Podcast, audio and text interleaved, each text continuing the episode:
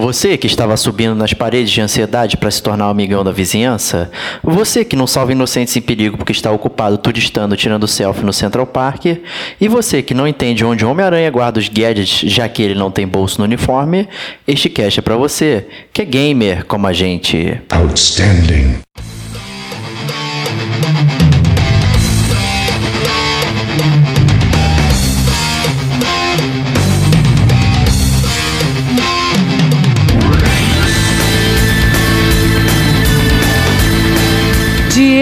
Ferreira. Por que, que o Homem-Aranha nunca pensou em tirar a arma do inimigo com a sua teia? Rodrigo Estevão. Era, é, os preços eram mais espetaculares que o próprio Homem-Aranha. Rodrigo Domingues. Eu sou Spider Drone.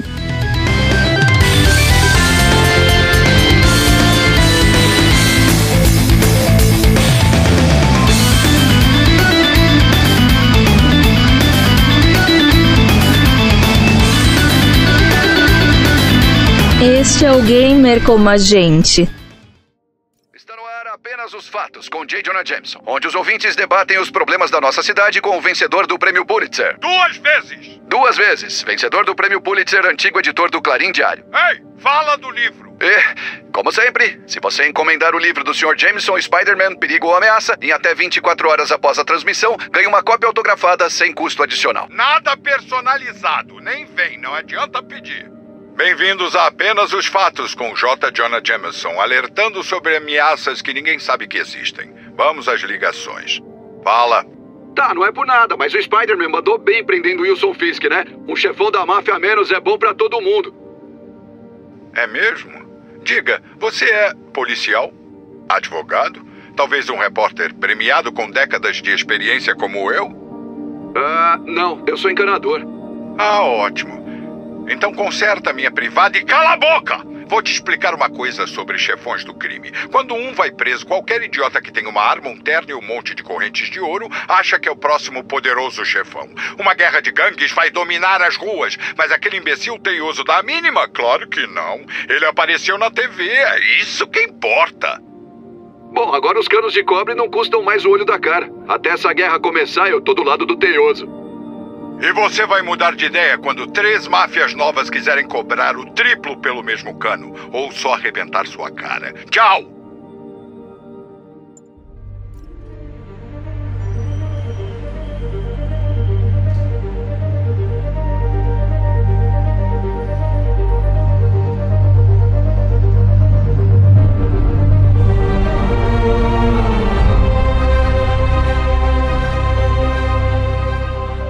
Olá, amigos e amigas gamers, sejam bem-vindos a mais um podcast do Gamer como a gente. Eu sou o Diego Ferreira, estou aqui na companhia dos Rodrigos. O primeiro Rodrigo é o Rodrigo Estevão.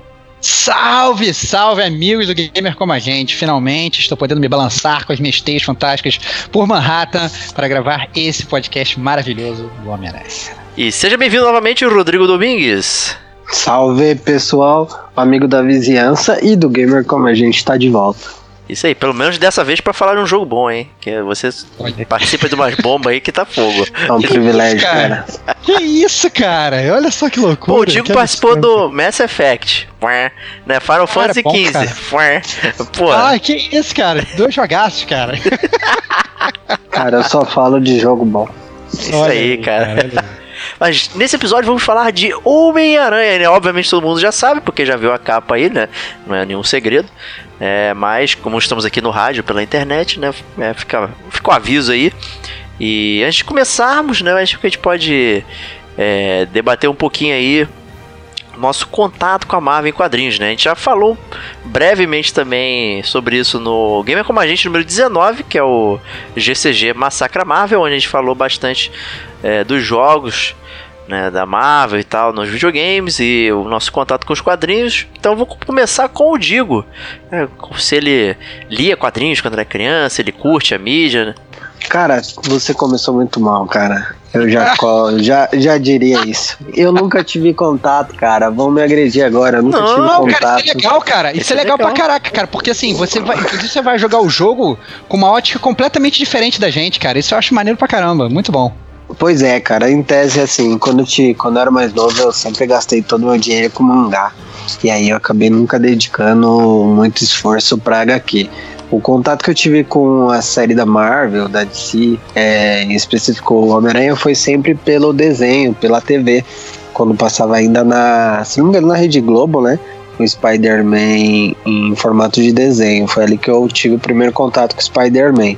Tinha outros também, X-Men e tudo mais, mas eu nunca tive contato direto com a história em quadrinhos. Eu via sempre meus amigos falando e tudo mais, mas é que eles eram muito fãs, viviam na banca de jornal e compravam, mas eu nunca tive esse, essa, esse tipo de rotina. Então, meu primeiro contato mesmo nunca foi no HQ, ele foi direto com o desenho. E, pô, o rapaz é jovem mesmo aí, falando que começou acompanhando mangá na infância aí, olha só, cara. É. Cara, exatamente. Cara, Cara. É aí que a gente nota quem é a, a juventude do gamer como a gente, né, cara? que Porra. loucura, cara. A gente Que lendo Heróis da. TV e o cara já. Não, eu comecei É, com o mangá do Dragon Ball da Conrad, porra. É, Que é isso, cara. Mas foi, foi. Eu comecei com o mangá do Dragon Ball, dele, Aí. pequenininho lá. olha aí, lá. olha aí. Aí, Mas, cara. cara, isso faz anos, pô. Olha aí. Não é tão recente assim. É, é, é recente, mas é, realmente tem um tempo já aí. Mas legal, legal, boa, boa, boa, boa pedida. Que aí realmente você tem essa perspectiva aí, talvez você leve é, os seus paralelos, né, com base no desenho, no- nos próprios filmes. Também, enquanto eu e o Stevox, a gente leva todo o nosso preconceito, né, baseado nos quadrinhos, né. Exatamente, é. Eu já já cheguei até a falar isso várias vezes aqui com a gente. Eu comecei a ler Homem-Aranha na, na- Não era nem na revista Abril, era Ebal do meu pai, né, cara? Então, Ah, assim, maluco.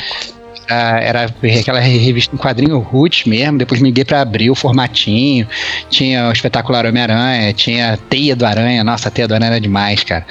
Então, assim, anos e anos de formatinho, aí depois passou a ser formatão, aí depois passou a ser panini, né? Rios e rios de dinheiro jogados. É, Literalmente no. Rio. Não, não, cara, assim, foi, foi muito bom, cara, ter minha coleção. Eu Fico, fico triste, na verdade, eu fico até triste quando eu falo da minha coleção de revista em quadrinho, porque eu não consegui reter, né? É, por conta da vida, falta de espaço tal, essas coisas, botei tudo pra vender. É, ganhei até um dinheiro razoável, mas, mas é aquele dinheiro que claramente não vale o amor e o apreço que você tem pela sua coleção, né? Então, é muito, muito triste. Eu, sempre quando eu lembro das revistas em quadrinhos, eu fico muito triste. E, e ainda, e ainda rola um. E você falou assim que rola esse preconceito, por exemplo, com o jogo, por ser fã de quadrinhos. Eu acho que ainda é pior isso. Ainda pior do que isso. Rola o preconceito dos quadrinhos de hoje quando eu lembro dos quadrinhos de antigamente. Então eu passo ali essas capas e tal. Vezes, só de curioso, eu pego na, na, na banca de uma folhada e falo, nossa, que merda essas revistas de hoje e tal. Então, sei lá, cara, eu sou bem purista nesse assunto mesmo. É, justo, né? O meu primeiro Homem-Aranha aí, relembrando, foi. Eu nunca esqueci, foi o Homem-Aranha 114, que eu comprei. Caraca, velho. É, que era uma capa Tu com, lembra? com Venom na capa, com o desenho do McFarlane, que hoje eu acho uma bosta. É, mas na época eu achava incrível. E custava sensacionais A23, olha só. Só quem é velho lembra desse preço aí. Muito bom, cara. Muita, muitas tabelinhas, muita inflação comendo solta, o preço da revista em quadrinho. Você tinha que chegar na banca de jornal e comprar todas que você pudesse, porque no dia seguinte ela já tá mais cara. Então, era espetáculo. Era, é, a- os preços eram mais espetaculares que o próprio Homem-Aranha. Era impressionante. Impressionante. Mutante, mutante. Impressionante, cara. Então, mas é, eu sempre curti as histórias do Homem-Aranha, lia bastante aí, essa trajetória aí dos T-Vox, lia os formatinhos e tal, e depois abandonar. Eu curti muito o universo Ultimate também, quando, quando foi lançado o Homem-Aranha, particularmente o Homem-Aranha também, que era bastante diferente aí. Aí, com vários acontecimentos legais e tal. E, Então, também sempre fui um fã de quadrinho. Hoje em dia eu já não, não acompanho mais. Eu tenho, já tentei inúmeras vezes voltar, mas é muito cansativo acompanhar quadrinho. Não, não dá. Esses quadrinhos de linha assim, que sai toda hora e tal, você não consegue ter mais apego, sabe? Só, só- a gente já Você, tem. compra, é assim, você tem que comprar no- tudo, né? Ou então você compra aquelas graphic novels que lançam hoje em dia, que já vem com aquela história completa, mas que custa, sei lá, 200 reais. É, é. bizarro. Complicado. né? Eu não sei, ficou, um- ficou um, um esporte é, não tão saudável, é, digamos, em termos financeiros. Né? Eu acho que hoje, para você ser colecionador de vista em quadrinho, você realmente tem que ter muito dinheiro, porque é um hobby mais caro do que videogame. Né? Então, se você resolver, quero comprar todas as revistas de quadrinho da Marvel da DC todo mês, você tá ferrado. Você vai, né, sai mais caro do que comprar, do- comprar um, dois jogos por mês. Isso desconsiderando, né, os outros selos, né? Você tem a Vertigo, Sim, e claro, tal, né, Image, claro, claro. né? E aí ferrou, acabou tudo, né? É, isso aí. Não tem como, né? Então é complicadíssimo, né? É, é para poucos, realmente, é o quadrinho, né? Mas, migrando um pouquinho do quadrinho para os videogames, né? O, o a Marvel, especificamente, aí, como a gente já mencionou lá nesse podcast número 19, e o Homem-Aranha são proeminentes né, no, no, nos videogames, sempre apareceram nos jogos e tal. E eu sempre lembro de um com muito carinho, acho que eu vou usar isso como gancho pra gente conversar aqui, é, que é o The Amazing Spider-Man vs Kingpin, é, lá do Sega CD. Aparentemente só eu tinha, né? De acordo com os Só você né? tinha, cara. Só você tinha, cara. Embora esse jogo saiu também para outras plataformas, saiu pro, pro, pro, pro, Mega também, saiu, saiu pro. Acho que até pro Nintendo ou Master, agora eu não lembro. Tinha uma versão mais capada dele e. pro Master System, com certeza, lembrei. E essa versão específica ele tinha um timer e você navegava por um, pelo mapa, então era, sei lá, um mundo aberto, só que você ia navegando com a carinha do Homem-Aranha pela, pelos pontos da cidade e aí você entrava e navegava normal. E aí você tinha que tirar foto para comprar teia, ter dinheiro para comprar teia, enfrentar os inimigos. E tinha um timer que senão o rei do crime ia botar a Mary Jane numa, num poço de ácido e tal. Então era um jogo bem legal, tinha uma trilha sonora maneira, trilha sonora real oficial aí. É, também podemos aproveitar aí o chiptune passado. Então esse sempre foi um dos meus jogos preferidos do, do Homem-Aranha. Eu queria saber de vocês aí. Cara, eu, eu quando você fala em jogo do, do Homem-Aranha, eu, assim, quando eu tava fazendo a pauta do, do cast, eu pensei assim, jogos do Homem-Aranha e vieram três jogos na minha mente.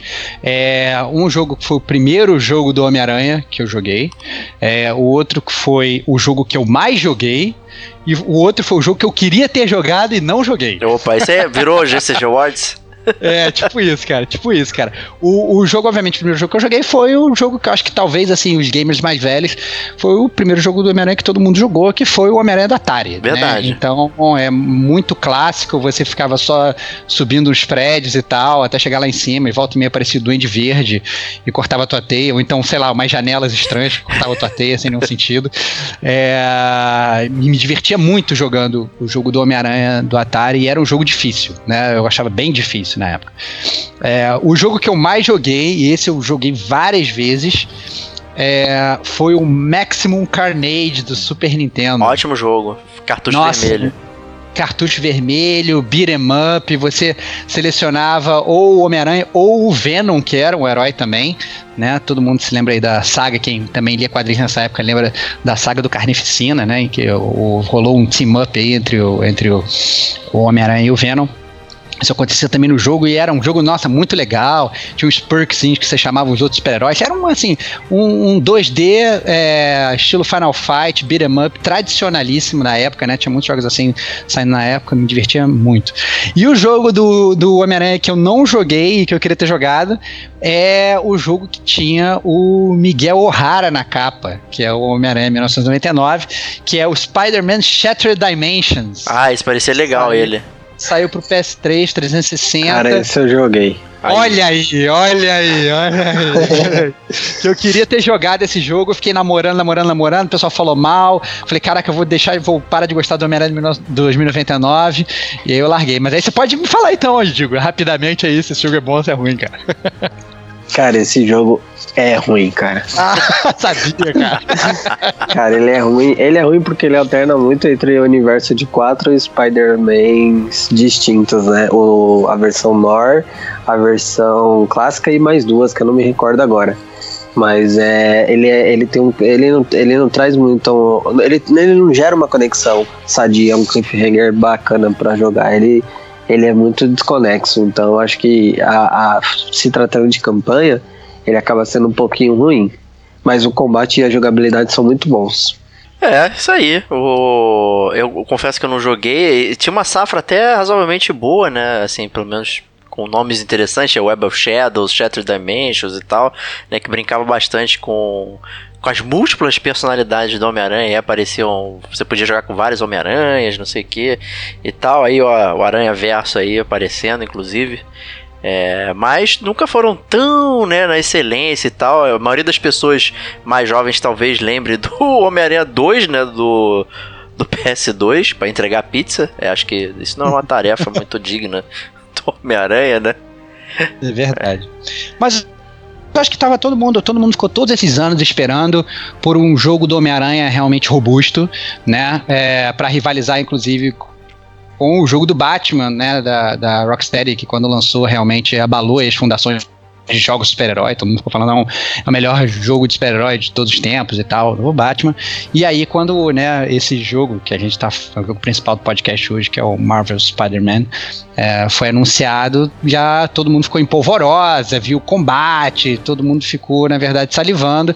E esse, né, acabou sendo, eu acho que aí é, é safe to say, né, é tranquilo de dizer, que esse é o melhor e maior, talvez até, com certeza, jogo do Homem-Aranha já feito, né, Diego? Verdade. É, e a título de curiosidade, a gente está gravando aqui no dia 28 de fevereiro é, de 2019, né? Vamos datar aí o podcast. E a gente colocou na pauta aqui que o, esse jogo do Homem-Aranha, inclusive, foi o mais vendido de PS4, né? Vendas totais. E a gente estava aqui vendo a pauta, isso aqui, a gente foi reconferir e teve uma atualização hoje mesmo no, na Wikipedia, né? E colocando uma outra fonte. E o Horizon Zero Dawn aparentemente superou as vendas aí do Marvel Spider-Man. Mas a, a, a, verdade é que ele, inclusive, superou as vendas de lançamento do próprio God of War. Então é curioso, né? Como tava é, essa demanda reprimida por um jogo do Homem-Aranha, um jogo de super-herói e tal. Bem interessante essa percepção. Acho que eu, pelo menos, não esperava isso. Eu também não esperava. Eu, inclusive, assim, quando a gente tava planejou de gravar o podcast, acabou que não conseguiu gravar eu cheguei a anotar os números. Então, no, no dia 25 de fevereiro, tinham é, mais de 9 milhões de cópias pro, pro Homem-Aranha, tinha o Uncharted 4 com 8,7 milhões de cópias e tinha o Horizon Zero Dawn com 7,6 milhões de cópias. Obviamente, eu duvido muito que o Horizon Zero Dawn tenha vendido aí 2 milhões e meio de cópias em 3 dias, né? Então, realmente foi atualizado, o que leva a crer, na verdade, que só, só aparentemente só o número do Horizon Zero Dawn foi atualizado. Eu não, não vi os outros números sendo atualizados, inclusive parecem os mesmos, né? Então eu acho que talvez essa atualização em, em, real time aí tenha é, sido uma rasteira aí, né, nas pernas do nosso querido Homem-Aranha, mas eu acredito que, né, certamente, com certeza está em segundo colocado, mas se bobear, que sabe, se bobear tá até em primeiro, a gente só não tem os números é, mais corretos, mas, mas também se perder pro Horizon Zero Dawn também eu acho que não é não é nenhum demérito, a gente inclusive já falou aqui do Horizon Zero Dawn aqui no Gamer Como a Gente, podcast número 36, é, é um outro jogaço, né, que merece ser jogado. É isso aí, então esses grandes campeões aí do topo certamente merecem ser jogados aí. E ah, só de curiosidade, essa informação do Homem-Aranha é uma informação de janeiro de 2019. Então, tá próximo ali. É possível. É, tá próximo. Né? É possível. É. é possível chegar perto ali. Então é isso. Esse é o nosso bloquinho introdutório aí para dar aquela aquecida. E vamos para o nosso tradicional bloco de leitura da caixa. É um bloco que nosso amigo Stevox gosta de fazer.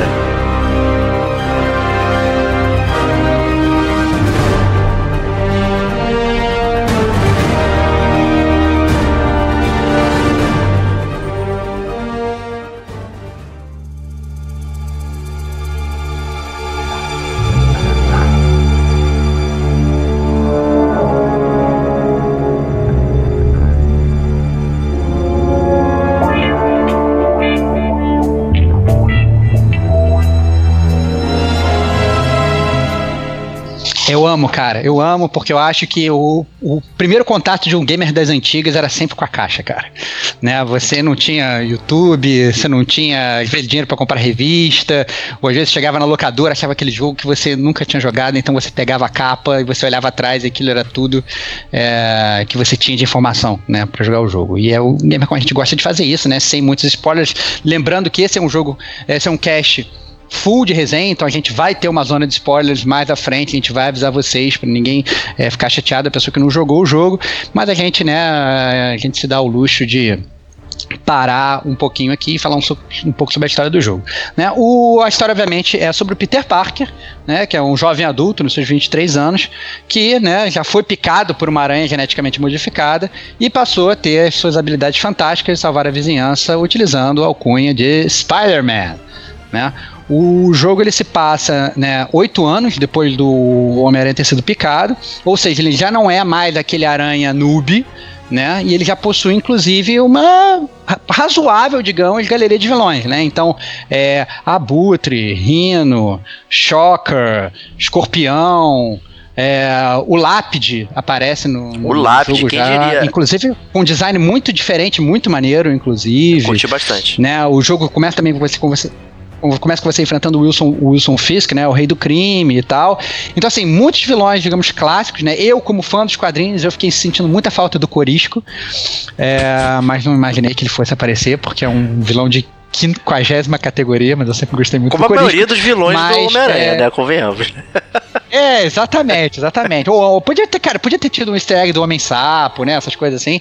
Mas isso aí é só realmente para quem é, é, muito fã, né? Então, assim, e durante o jogo, né, eles vão realmente ambientando todo o universo do Homem-Aranha, né? É, o Homem-Aranha que durante as manhãs, ele, é, ele é, é, é um ajudante ali do Dr. Otto, Otto Octavius, né?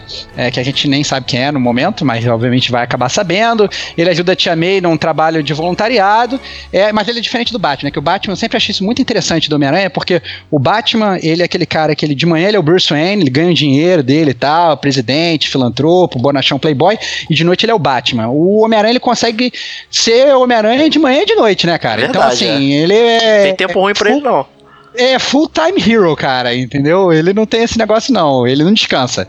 Então, ele de manhã ele ajuda todo mundo e de manhã ele continua também lutando contra o crime, né? Então, é, é muito legal. E aí, fazendo esse, esse paralelo aí do, do de, de, dessa sinopse de capa, eu acho que uma coisa que o jogo acerta muito e que eu acho que isso é difícil até de acertar, eu acho que inclusive nesse ponto o, o jogo do Homem-Aranha é muito mais fiel ao personagem do Homem-Aranha do que o jogo do Batman é do Batman, né? Que a gente costuma falar que, ah, não, o Batman é um detetive e tal, não sei o quê, e a, última, a única coisa que ele faz de detetivesco no, no jogo é ficar seguindo, sei lá, o charuto do comissário Gordon, né?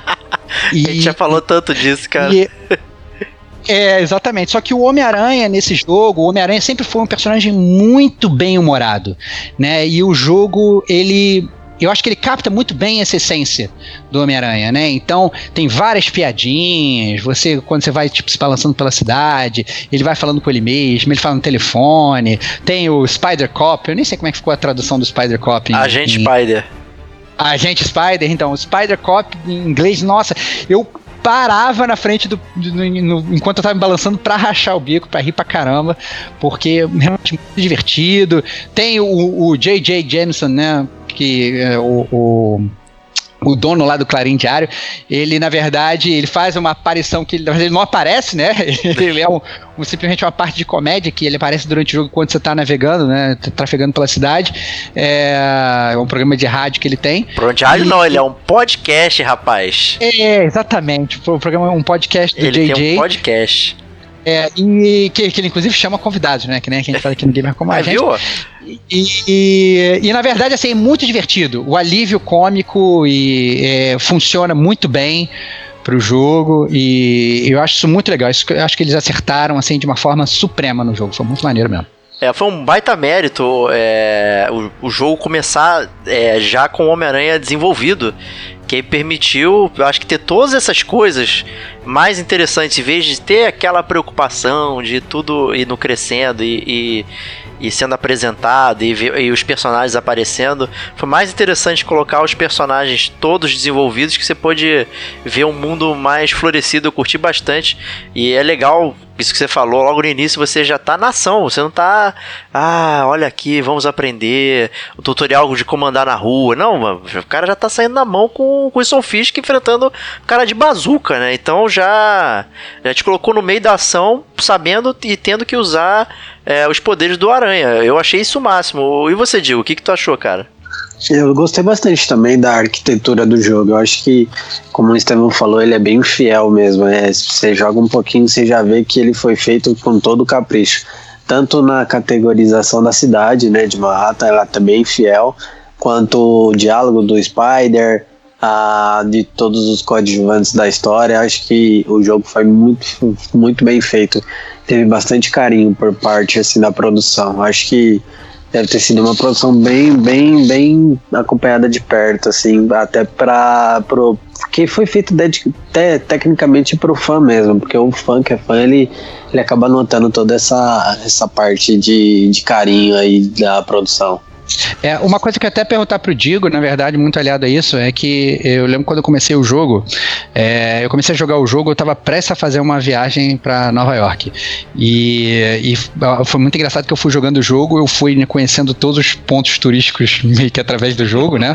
É, é, e depois, né, logo depois acabei indo para Nova York e vi muitos daqueles pontos turísticos. Eu sei que o Digo, ele é um é um, é um homem que é versado né, em Nova York, já foi várias vezes né? Nunca, já tira foto. Não, não é, ele é um vai, viajante vai, do mundo. Vai, é viajante, cara, ele vai, ele vai jogar, ele vai jogar o Division, ele fica, lembra que eu jogava o Division com ele, ele ficava me mostrando os lugares. Não, esse aqui é tal lugar, esse aqui é tal lugar. Mostrava onde a rua que eu fiquei, né? É, cara, o cara, o, o, o Digo um cara muito versado. Então eu queria saber o que, que você sentiu, né? Se você reconheceu os lugares, se você gostou e tal. E o que, que você sentiu da cidade, assim, realmente, assim, da, da vibração da cidade, porque isso, ainda mais uma vez, não tem como fugir do paralelo com o jogo do Batman, né? Muita gente criticava o jogo do Batman e, e, e a cidade de Gotham City porque não tinha gente na rua. E os caras falavam, não, como é que eu vou botar as pessoas na rua? Eles sempre arranjavam uma desculpa para tirar as pessoas da rua e botar só um bando de vilões, assim, em cada esquina para você, né, literalmente pancar os canalhas do né? E, na, e o, eu acho que o, uh, o jogo do Homem-Aranha mostrou que sim, é possível você botar pessoas na cidade, inclusive bota até às vezes até perseguição de carro e tal. E o jogo fica, né, certo, de certo modo ali. Né? aceitável e flui. Você não fica achando que tá, sei lá, quando tem algum assalto ali, você não acha que é uma forçação de barra ali, entendeu? E você, as pessoas elas convivem com. Verdade com os inimigos e tal. Então eu acho que é um, é um, é um ecossistema ali girando em torno do Homem-Aranha que funciona de uma forma muito boa. Você achou isso também, cara? Eu achei, cara. Ele é bem natural, né? Essa é a verdade. Acho que você tá ali no meio do jogo, vem, é, como você falou, a perseguição, ela não surge. Você vê que não é nada programado, ela é natural. Assim como as side quests, é, algumas você busca, mas outras aparecem no meio do percurso que você tá fazendo. Do nada você já tá automaticamente na missão eu acho que combinou muito, cara, essa, essa introdução da cidade na história. É igual que você falou, pro Batman, que eu joguei também, o Batman ele é um pouco mais vago de fato. Porque ele tem bastante coisa, eles enchem de personagem, principalmente de vilão, mas ele. A cidade ela se sente um vazio, ela é ela não é natural que nem no Spider. No Spider a gente anda pelas pessoas, a Times Square é super movimentada igual na verdade, igual na vida real você tá andando, os personagens estão sempre interagindo com o Spider.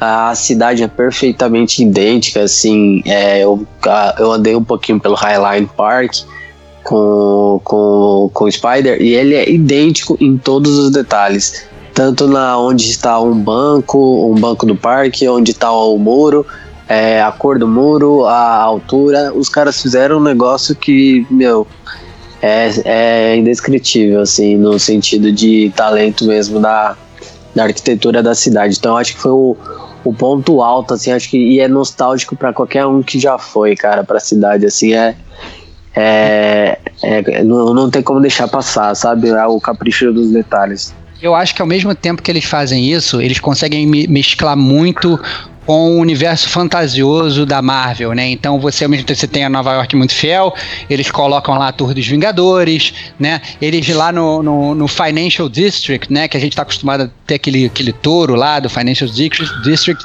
eles substituíram o touro pelo dentinho, que é aquele muito cachorro bom. gigante dos inumanos e tal. Então, assim, muito legal, um apreço assim muito grande. Eles pensaram realmente no jogo e pensaram uma forma de tentar, na verdade, fazer a cidade mais fiel possível, mas assim, dar um toque de quadrinhos que funcionam muito, muito bem, assim. Então, você sendo, na verdade, um, um cara, tipo, viajante, que nem o Diego, é, que eu não é muito fã de quadrinhos, ao mesmo tempo você sendo, sei lá, o Diego, que é um puta fã de quadrinhos, você consegue é, viver aquilo ali de formas igualmente intensas por motivos diferentes. Então, eu acho, achei realmente muito, muito legal. O, e essa interação com o povo ali é até bastante legal quando você né, termina de resolver um crime e tal, aí vem a galera, você pode dar um high five, né? É um contato muito muito próximo com as pessoas. Tipo, a galera tá, tá ali feliz, caramba, o Homem-Aranha resolveu o negócio. É o oposto do Batman, né? No, no, é uma parada completamente vazia, né? É, assim, eu, eu entendo que, obviamente, não faria nenhum sentido o Batman, sei lá. Dá um high five pra um canalha de. É, dá um high five em alguém, né? Então, uou, valeu e tal. Quer uma carona no meu Batmóvel? Não, não, não, não, ia funcionar, né? Ia sair muito do personagem. Mas ainda assim, é, a gente sempre criticou muito, né? Aquela Gotham City mais vazia e tal. E fica uma cidade meio sem vida. E não, aquela Nova York ali pulsa ali, né? Eu acho que é bem realmente é, parece, apesar do, Central Park ter parecido a única parte assim mais um pouquinho mais borocochô, ainda assim eu achei muito muito legal num todo a cidade de Nova York. Eu, eu queria até aproveitar uma coisa que você falou de que é, como ele já é muito. Já é Homem-Aranha há bastante tempo e tal, tem, tem. As pessoas reconhecem ele, tá espalhado, e ele é o Homem-Aranha não só de noite, mas como de dia também. É uma coisa divertida que faz parte dentro, entrando um pouquinho agora nas atividades que você pode fazer dentro do jogo, são as mochilas do Homem-Aranha largadas no meio da cidade, né? Que mostram que ele é um herói o tempo todo em todos os lugares, né? Ele vai dropando né, a mochila dele para se trocar e sair voando por aí para para ajudar as pessoas, né? E aí isso virou uma própria atividade dentro do jogo que em geral é o tipo de atividade que me desagrada e que, né, tipo, colete as um milhão de penas do Assassin's Creed. É completamente sem contexto, né? E aqui no jogo do Homem-Aranha você tinha esse colecionismo que tinha essa brincadeira com o próprio mundo. E aí quando você abria a mochila sempre tinha uma recordação, alguma lembrança, é, algum item né, que, que lembrava ele de alguma história passada, e isso dava ainda mais contexto do passado, mesmo que fosse breve, é, era uma coisa muito interessante e dava vontade realmente de, de fazer isso. E... É verdade, eu gostei muito, eu acabei fazendo todas essa daí. Essa Até pela vale forma que é, da, que é narrada, né? O, a coleção de itens, ela tem uma narrativa muito legal. E ela é cômica, ele sempre compara um duelo que ele teve com algum vilão ou alguma situação engraçada. Verdade, verdade. É, uma coisa que na verdade já tá pronto para virar uma metralhadora de críticas né, pra essa parada, que foi assim, caraca, como é que o Homem-Aranha tem tantas mochilas para todo, é. todo, todo, mundo, né, porque inclusive ele sempre é pobre, mas eles explicam, eles conseguem explicar isso com o próprio collectible, né? Porque tem um dos collectibles que ele pega, ele fala, não, porque eu ganho um concurso de, sei lá, de um milhão de um milhão de mochilas grátis e tal, não sei o quê. E, aí eles meio que explicam isso, que eu ia ficar muito puto. Falei assim, caraca, cara, não tem o menor sentido, várias mochilas espalhadas e tal. Como é que o Homem-Aranha que não tinha dinheiro, sei lá, vendia o almoço para comprar o jantar, tem dinheiro para comprar um milhão de mochilas, mas até isso eles explicam. Então, eu acho que, assim, rolou realmente um carinho. E eu acho que é também, assim, se você é fã do, do Homem-Aranha dos quadrinhos, acho que fica ainda até mais, é, é, mais relevante. Eu lembro que você acha, acha coisas que só aparecem nos quadrinhos. Ah, não, achei que o sinal de luz do Homem-Aranha, que é como na época que o bate-sinal tava lá, na moda, né? O Homem-Aranha ele tinha como se fosse um sinal de luz mesmo, que aparecia, né, a, a cara do Homem-Aranha que pá, jogava em cima do, do, dos inimigos e tal. Muito, muito roots, assim. E isso realmente, assim, eles põem essas besteiras no jogo que obviamente não, não, não, não agrega em nada à história, mas assim, é, constrói um pouco da, da do, do, personagem. Então ele acaba sendo um collectible que é muito mais relevante do que, sei lá, você buscar os tesourinhos do Uncharted, que por, por por legal que seja, né? Quem, quem gosta e tal, não agrega nada, né? As peninhas do Assassin's Creed, como o Diego falou, não agrega nada, só um bando de peninhas. Você vai, pega e, e, é um bling lá, que você que não ganha, não tem nem nada. Nesse, você não ganha, continua não ganhando nada. Mas ainda assim, eu acho que é um estilo maior, porque cada collectible tem uma mini história ali e te deixa mais ambientado ali no universo do Teioso. Isso aí, acho que esse é o ponto bem importante, que é um collectible que é até grande, né? Você tem muitas mochilas, acho que são 50, mas cada uma é um pedaço de história, um pedaço do momento do Homem-Aranha, e isso acrescenta muito. Se você não pegar, no harm, né? Nenhum problema, mas se você pegar, é, aquece um pouquinho o coração e, e, e, você fica sempre com vontade de pegar o próximo. Mas isso me leva ao ponto do que tem para fazer nesse mundo, é, existe uma quantidade enorme de blips no mapa. Acho que é uma, uma coisa que normalmente me irrita bastante, que é quando você chega no mapa e tem trocentas coisas para você pegar, para passar, para não sei o que. Eu acho que o Homem-Aranha sofre um pouquinho disso, até porque é, o mapa não é tão grande, então você fica usando lá seu, seu Spider Sense, Detective Mode, Survival Mode, enfim, o, o, mesmo, o mesmo aspecto, né? Você usa lá e, e aí começa a aparecer as coresinhas conforme você vai trafegando, e fica, cara, o que é aquilo ali? Meu Deus, o que é aquilo ali? E não sei o que e tal. Eu acho que tem uma quantidade muito grande de coisas no mapa e elas aumentam ainda mais. Você começa o jogo com uma certa quantidade, aí você vai olhando os distritos e você vai olhando, caramba, tem coisa aqui que eu nem descobri ainda. E você vai continuando a jogatina e vai aparecendo ainda mais coisa. É, queria saber, Starbucks, o que, que você achou disso, cara? Eu achei péssimo. É, eu, sendo bem sincero, assim, eu, eu eu, eu gosto, na verdade, de você ter muitas coisas para fazer, mas eu acho que é, é, realmente em excesso. Eu acho que tem muita coisa para fazer. Tem umas palavras tipo assim, os laboratórios do, do sei lá, do, do, do Harry Osborn. Do Harry, é. É, tá assim, tem, tem, tem, tem, as missões do treinador, tem não sei o que da Felicia Hard lá, da Gata Negra, que você tem que ficar achando não sei o que. Tem, tem algumas atividades que até são legais de você fazer. E eu acho que eles até é, é, eles fazem a atividade ela não ser tão vazia, porque cada atividade dessa ela te dá tokens específicos e com esses tokens você vai fazer o upgrade do seu personagem, você vai comprar uma roupa nova e tal. Não é simplesmente uma atividade por fazer, você tem algum ganho com aquilo. Mas ainda assim, a quantidade é muito grande, muito grande mesmo, né? Ele é um jogo, na verdade, que é, ele é feito para você trafegar apesar de você ter a opção de fast travel, né, que eu só, na verdade, eu, eu, usei uma vez no jogo, praticamente. Eu só descobri que tinha, tipo, no, no, no último arco do jogo. eu não usei o Fast Travel durante o jogo, só passei a usar no final do jogo, realmente. É, porque eu gostava, na verdade, do web swinging, né? De ficar indo de um lado pro outro. E às vezes eu demorava para chegar na missão, porque eu ficava. Eu falava assim, não, sempre que eu passar por um blip, eu vou pegar e vou fazer. E tinham tantos que às vezes eu pô, parei para jogar aqui, sei lá, 30 minutos e eu não conseguia avançar com a história, porque a, a tinham vários blips no mapa, né? Mas ainda assim, por mais que na verdade tenha realmente muita coisa para fazer, é um jogo que ele é fluido, ele é relativamente rápido. Eu diminuiria o número de, de atividades, porque na verdade eu acho que está inflando o jogo de uma maneira muito, um pouco real. Mas não, não são atividades chatas, né? Eu acho que dá para fazer legal toda a sua atividade. Você pode ter aquelas que você gosta mais, aquelas que você gosta menos, mas ainda assim todas utilizam muito do ou, do, do, do, do próprio combate do jogo. Tem várias, por exemplo, arenas, né? Que você tem que matar os os inimigos e tal, lá lá lá. E depois põe a arena dos, dos bandidos, depois põe a arena da galera da Silver Sable, depois põe a arena dos caras do, do, do, do, da gangue lá do, do, do, dos japas lá, né? Então assim. Eles criam várias coisas para você fazer no jogo que acabam, na verdade, é realmente para inflar e para dar um pouco mais de substância no jogo. Mas eu realmente achei demais. E o, e o que gosta de fazer tudo? Você sentiu prazer em fazer tudo aí? Cara, eu tive um certo prazer. Menos prazer do que fazer Assassin's Creed Origins, mas foi. Ainda assim, foi, entedi foi tedioso uma hora, foi enfadonho em certa, em certa fase ali do jogo, porque é igual vocês falaram mesmo, acho que erraram na mão só. Acho que foi legal a parte de eles olharem para todos os níveis de de especificação do Spider, ou seja, você acaba usando todas as técnicas dele, tanto combate como navegação, é, exploração. Existe uma atividade para cada tipo. Porém, elas são muitas, e eu acho que o pior de tudo é que elas, é o que você falou, Diego, elas são soltas aos poucos.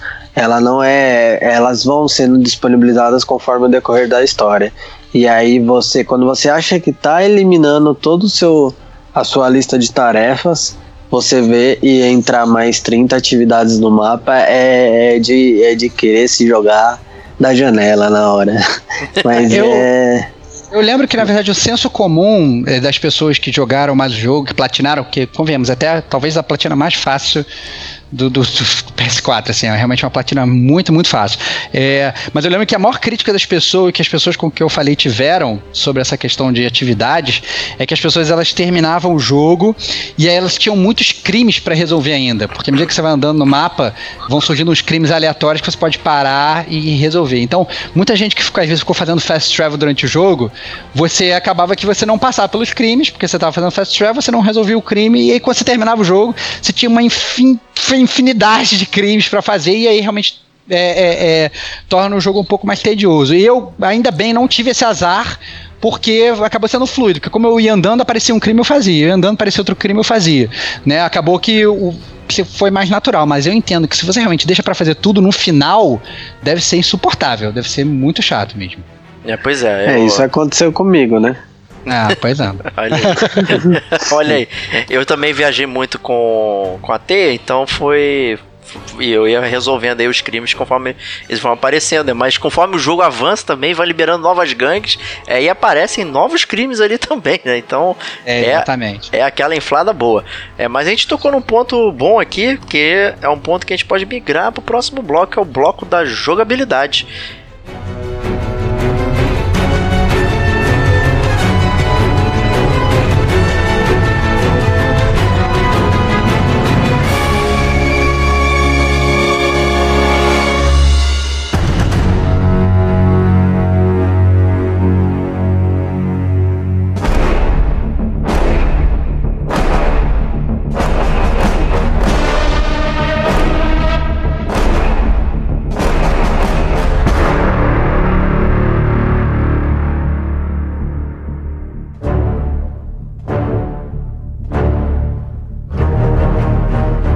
Mencionamos várias, inúmeras vezes, e talvez o aspecto mais marcante do Homem-Aranha seja a sua habilidade de se balançar por aí através de teias.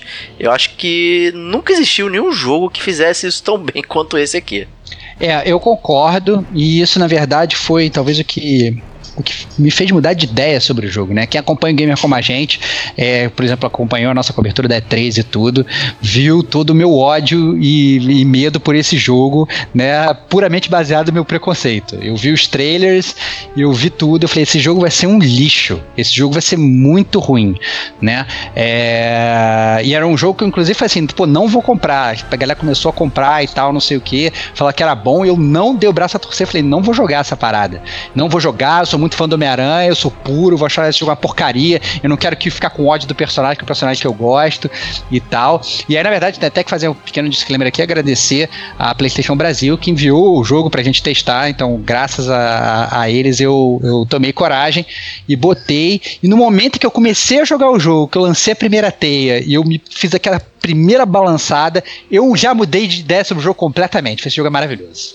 esse bom. jogo, esse jogo é tudo que eu sempre quis e é muito bom, é muito fluido, né? E você, na verdade, você vai é, é, você vai ficando cada vez mais acostumado com Homem-Aranha e, e, você, vai, você vai soltando as teias, você bate, você bate no, no, no, no, prédio, aí automaticamente já começa a correr por cima do prédio. Então, assim, o parkour do jogo né, é um parkour muito bem feito, é muito legal. E você depois vai desbloqueando outras habilidades que vão facilitando mais ainda você poder trafegar usando a sua teia. Então é realmente muito divertido. E eu concordo com o que o Diego falou, assim, acho que isso nunca foi feito, é inédito. Se você comparar, por exemplo, né, obviamente é incomparável. Mas se comparar o quanto a indústria dos videogames andou, né? Aquela web swing que a gente tinha lá no Atari, né? Com esse web swing de hoje, né? Você tá, tá, tá realmente vivendo o sonho, né? Aquilo era o que todo mundo queria. É, eu lembro que quando saiu, mais uma vez fazendo o paralelo do Batman, acho que não tem como fazer. Quando saiu o primeiro jogo do Batman, não fala assim, pô, cadê o Batmóvel? Que no primeiro não tinha o Batmóvel, né? Depois, quando saiu o Batmóvel, foi aquela decepção incrível. Caraca, tem um Batmóvel para ficar andando no teto da, dos prédios e tal, não Nem me quê. fala isso. É, então, assim, o, o, o Homem-Aranha, eles conseguiram acertar puta de prima, cara. Foi muito legal. E você se sente o Homem-Aranha. Eu acho que você se sente mais Homem-Aranha nesse jogo do que você se sente o Batman jogando Batman. É realmente muito divertido, muito bom jogar e se pendurar pela cidade. É verdade mesmo. É, essa fluidez, essa velocidade que e você vai montando o jeito que você vai navegando, tá correndo pela parede, aí dá um saltão e pula, isso e se pendura e corre pro outro lado. É, é muito fácil você se locomover e manter esse flow e você chegar de um lado a outro da cidade num piscar de olhos. E, e, e, você vê o paralelo como é interessante, porque ele é um jogo montado de uma forma que a navegação é completamente aérea, você poderia ficar praticamente o tempo todo lá em cima, mas existe a preocupação que a gente comentou no último bloco de da cidade embaixo estar tá montada, né? Então é, é muito legal esse contraste aí, e ainda bem que as teias não acabam, né? Imagina se tivesse que ficar não, é. controlando, é. né, o cartucho de teia. É, mas é muito legal, assim. Tem, tem atividades que estimulam você a ficar melhor. Tem aquela atividade de você ficar perseguindo os pombos. Isso, né? verdade. Puta, nossa, eu achei, eu, eu, achei de uma simplicidade essa side quest, você ter que seguir o pombo e tal, não sei o que, pegar o pombo voando. O pombo, nossa, o pombo parece a águia, é, rápido é, Nossa, voa, é né? muito rápido, é muito rápido. mas assim, é, é, é, é, foi muito divertido e muito, muito legal se balançar pela cidade. Verdade. E Dil, o que, que você achou aí, cara? Você se sentiu o Homem-Aranha ou o Batman? Cara, eu me senti o MacGyver pulando de prédio em prédio, cara.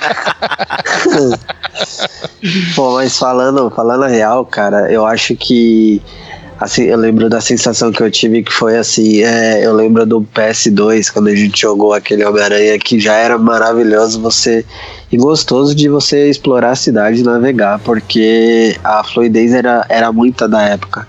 É, mesmo você jogando teia pro céu, né? Não tinha prédio nenhum, mas você seguia reto e pulando. E era muito maneiro. E agora nesse jogo, cara, ele é perfeito porque ele, ele inclusive não existe teia pro céu. Existem teias assim, só para onde tem prédios ou árvores. Precisa ter alguma superfície. E, e me chamou, conseguiu me chamar mais atenção ainda do que já chamou antigamente. E a primeira coisa que veio na minha cabeça, pô, a próxima geração a gente vai sair pulando de prédio em prédio de, de verdade, vai ser quase um, um, um no movie, ou no movie, ou... cara, não tem como ficar melhor, porque é impossível. A, a, a, jogabilidade de exploração em específico, acho que ela é o destaque, é o marco do jogo. É muito gostoso você ouvir o diálogo, ouvir a, a musiquinha do jogo, o JJ falando, as piadinhas e ficar ali só pulando de lado em lado, indo até a ponta da, do Upper East de Manhattan, voltando pro Bronx e descendo de novo, é muito bacana, cara. Eu achei magnífico esse tipo de é, é, esse tipo de, de item no jogo, que é a exploração. Fora o combate e tudo mais, mas acho que esse é o destaque, cara. Acho que os caras fizeram 100%, se não for 101, é, explorar até o final toda a qualidade do PlayStation para deixar bem bacana pra gente. Boa chamada sua aí falando sobre o combate, que eu acho que é, nem só de, de teias vive o Homem-Aranha circulando, ele também desce a lenha nos inimigos é, com muita graça e elegância. E acho que esse também é um jogo que, que conseguiu pegar é, o jeito dele bater, né? Então muito se comparou aí com o Batman, né? Fazendo esse esse trocaralho aí com o combate do Batman, né? Que você tinha um Batman que inclusive se deslocava a distâncias muito grandes para dar um soco no cara do outro lado da tela, só que agora você tem o Homem-Aranha, que é realmente alguém que consegue fazer isso, que faz sentido. Faz sentido, faz sentido, né? é, é, então, eu achei que o combate ele funciona bem. É, mas já é de se esperar que funcione bem, né? Uma Exato. das coisas mais louvadas do jogo do Batman era realmente o combate. E o combate do Homem-Aranha é idêntico, né? Faz muito mais sentido, inclusive, pro Homem-Aranha do que pro Batman, como o Diego falou. Mas é, é não tem absolutamente nada de novo e inovador, né? Eu acho que assim, eu inclusive no primeiro, na, no início do jogo, eu cheguei até a achar um pouco tedioso o combate. Eu acho que já estava já tava um pouco velho para mim esse, esse combate do soco soco soco, aí dar o counter com o triângulo, né? Mas é, eu achei que à medida que você vai, na verdade, andando, avançando um pouco do jogo, aí você melhora um pouco das suas habilidades. Ah, você pode usar T para tirar o, o, o a arma do inimigo. Ah, você pode, sei lá, tem uma teia de impactos, tem a bomba de teias, tem a teia elétrica e tal, não sei o que, tem as habilidades das suas roupas, né? Que esse jogo, para quem também é fashion player gosta de trocar de roupa, é, você tem um guarda-roupa de Homem-Aranha maravilhoso. Então, assim, você tem habilidades e tal, não sei o que, e aí eu acho que o, o, o combate ele fica melhor. Eu ainda acho que o combate do Batman ele é um combate mais punitivo. Se você é, é, é, é realmente talvez não mais difícil, mas eu achei que os inimigos eram mais fortes no, no Batman. Eu acho que realmente o Homem-Aranha ele é bem overpowered nesse sentido. E em nenhum momento eu senti que eu tava, tipo, a perigo, assim. Eu achei que.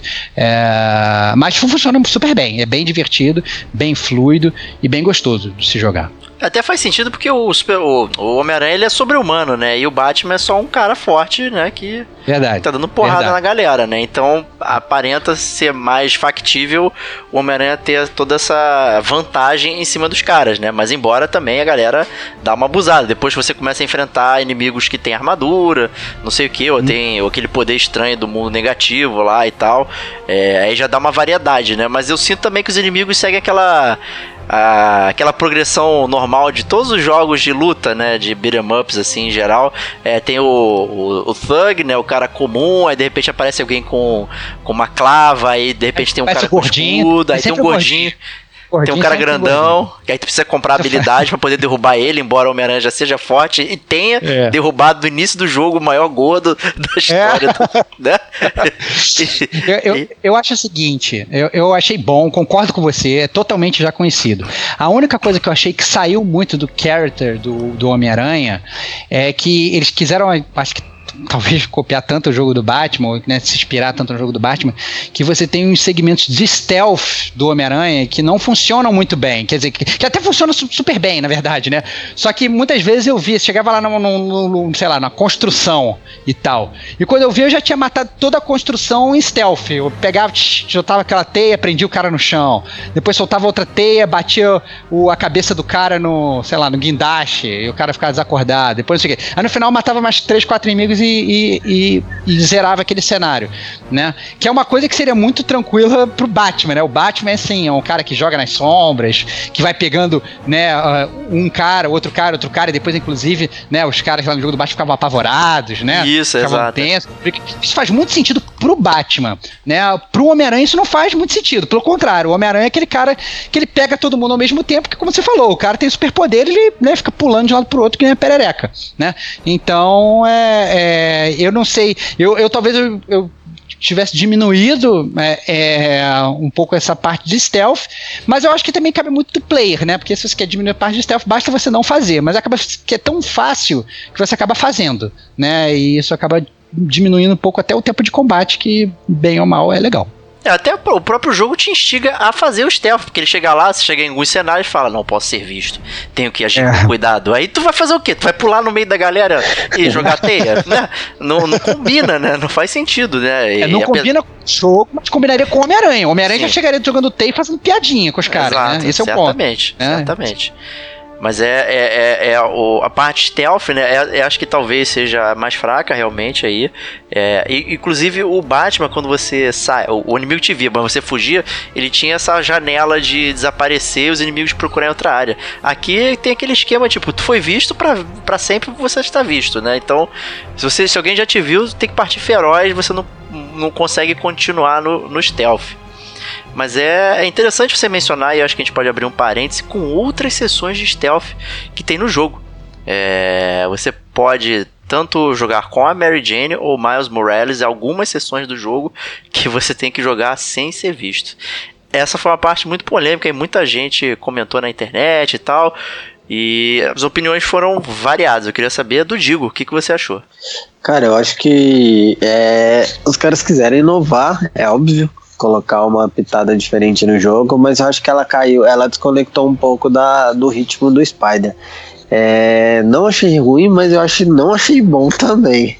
Eu acho que é muito mais cadenciado do que todo o jogo, então ele só um pouco estranho no, no, no decorrer do jogo. Ele quebra, né, o, o jeito que você é, tá ele jogando. quebra, exato, ele dá uma quebrada e isso, é, por mais que não queira ser, ele soa, ele acaba sendo muito mal pelo menos para mim foi muito mal recebido. Ele acabou me, me deixando mais desanimado em relação à entrada e a forma que foi. Até porque ele era muito randômico. Você tava fazendo, você terminava uma missão com o Spider, você uh, mudava o take para Mary Jane você assumiu o gameplay e já tava na missão. Era a sequência da, da campanha em si. E, e, aí você finalizava, voltava lá pro Spider, fazia mais algumas coisas e voltava para ela de novo. Então, assim, é a forma. Não sei se tudo junto melhoraria, acho que também não. Mas eu acho que não, não, não, não ornou ali no contexto geral do jogo. Acho que é legal a tentativa, é, e é, é uma coisa que sempre eles vão procurar fazer, porque o público reclama muito, é, mas eu acho que talvez pudesse ficar para um novo jogo, para um próximo, até porque esse já tinha muita coisa nova para oferecer. E no contexto geral, acho que soou muito mais negativo que positivo. E você, Stevox? Uma palavra só, a merda. Achei Ok. bem ruim, cara. Eu achei bem ruim. Eu acho que, como o Digo falou, acho que quebra o pace. Eu acho que eles fizeram isso pra te aproximar mais até dos outros personagens coadjuvantes, né? Do Miles, da Mary Jane e tal. E eu nunca achei que eu fosse ter raiva da Mary Jane, eu passei a ter nesse jogo. É, achei bem ruim. Acho que, na verdade, é, às vezes eu queria até tentar fazer rushando a parte stealth. Não, Não cara, dava. pelo amor de Deus, tem que acabar. E aí a parada não dá, porque te- tem realmente assim. Porque é uma parte stealth que não é nem stealth de verdade, né, cara? Porque se fosse um stealth tipo Metal Gear, que o negócio é realmente stealth, você tem que planejar e tal, não sei o que. Não, só tinha um caminho pra seguir, entendeu? É como se, assim. E o inimigo e- só vai pra um lugar que é longe E- de onde você tem que ir, né? Exatamente, assim, sabe? É muito. E, e às vezes quando você tem que lançar, sei lá, uma garrafinha, ou na verdade não é uma garrafinha, ela pega como se fosse no próprio negócio do Homem-Aranha, um blip blip pra chamar é, blip, atenção. blip, é. Ela fala assim: está na hora de eu lançar o meu blip blip. E aí você lança. É um Tamagotchi. É, um do Tamagotchi. É, exatamente. Então, assim, é realmente assim, não tem nenhuma dificuldade, porque se tivesse dificuldade, se fosse uma parada que você fosse, sei lá, usar, o- usar o seu tutano pra, pra. Mas não, é uma parada só pra encher linguiça e pra tentar construir mais aqueles outros personagens, e eu acho que não consegue fazer isso, né? É, pelo contrário, eu acho que consegue desconstruir um pouco dos personagens. Eu acho que fiquei meio com, com um pé atrás. Eu achei realmente muito ruim. Acho que poderia ter sido feito de outra forma. Acho que muito legal você ter um segmento Mary Jane, você ter um segmento é, Miles Morales, você ter um segmento, sei lá, que você vai controlar a tia May fazendo panqueca no café da manhã pro Peter. Pode ter, mas tem que ser uma coisa legal. E a verdade é que não é legal. É, é- é bem ruim e tem várias vezes. Várias né? vezes, verdade. Eu lembro que assim, que a primeira vez que passou, eu falei assim, cara, graças a Deus acabou isso, nunca mais vai ter isso. Aí, sei lá, duas horas depois, porra, mesma parada de novo, igual, tipo assim, é, é idêntico, assim, não, vou esperar esse inimigo passar, eu vou andar, vou esperar esse inimigo passar, eu vou andar.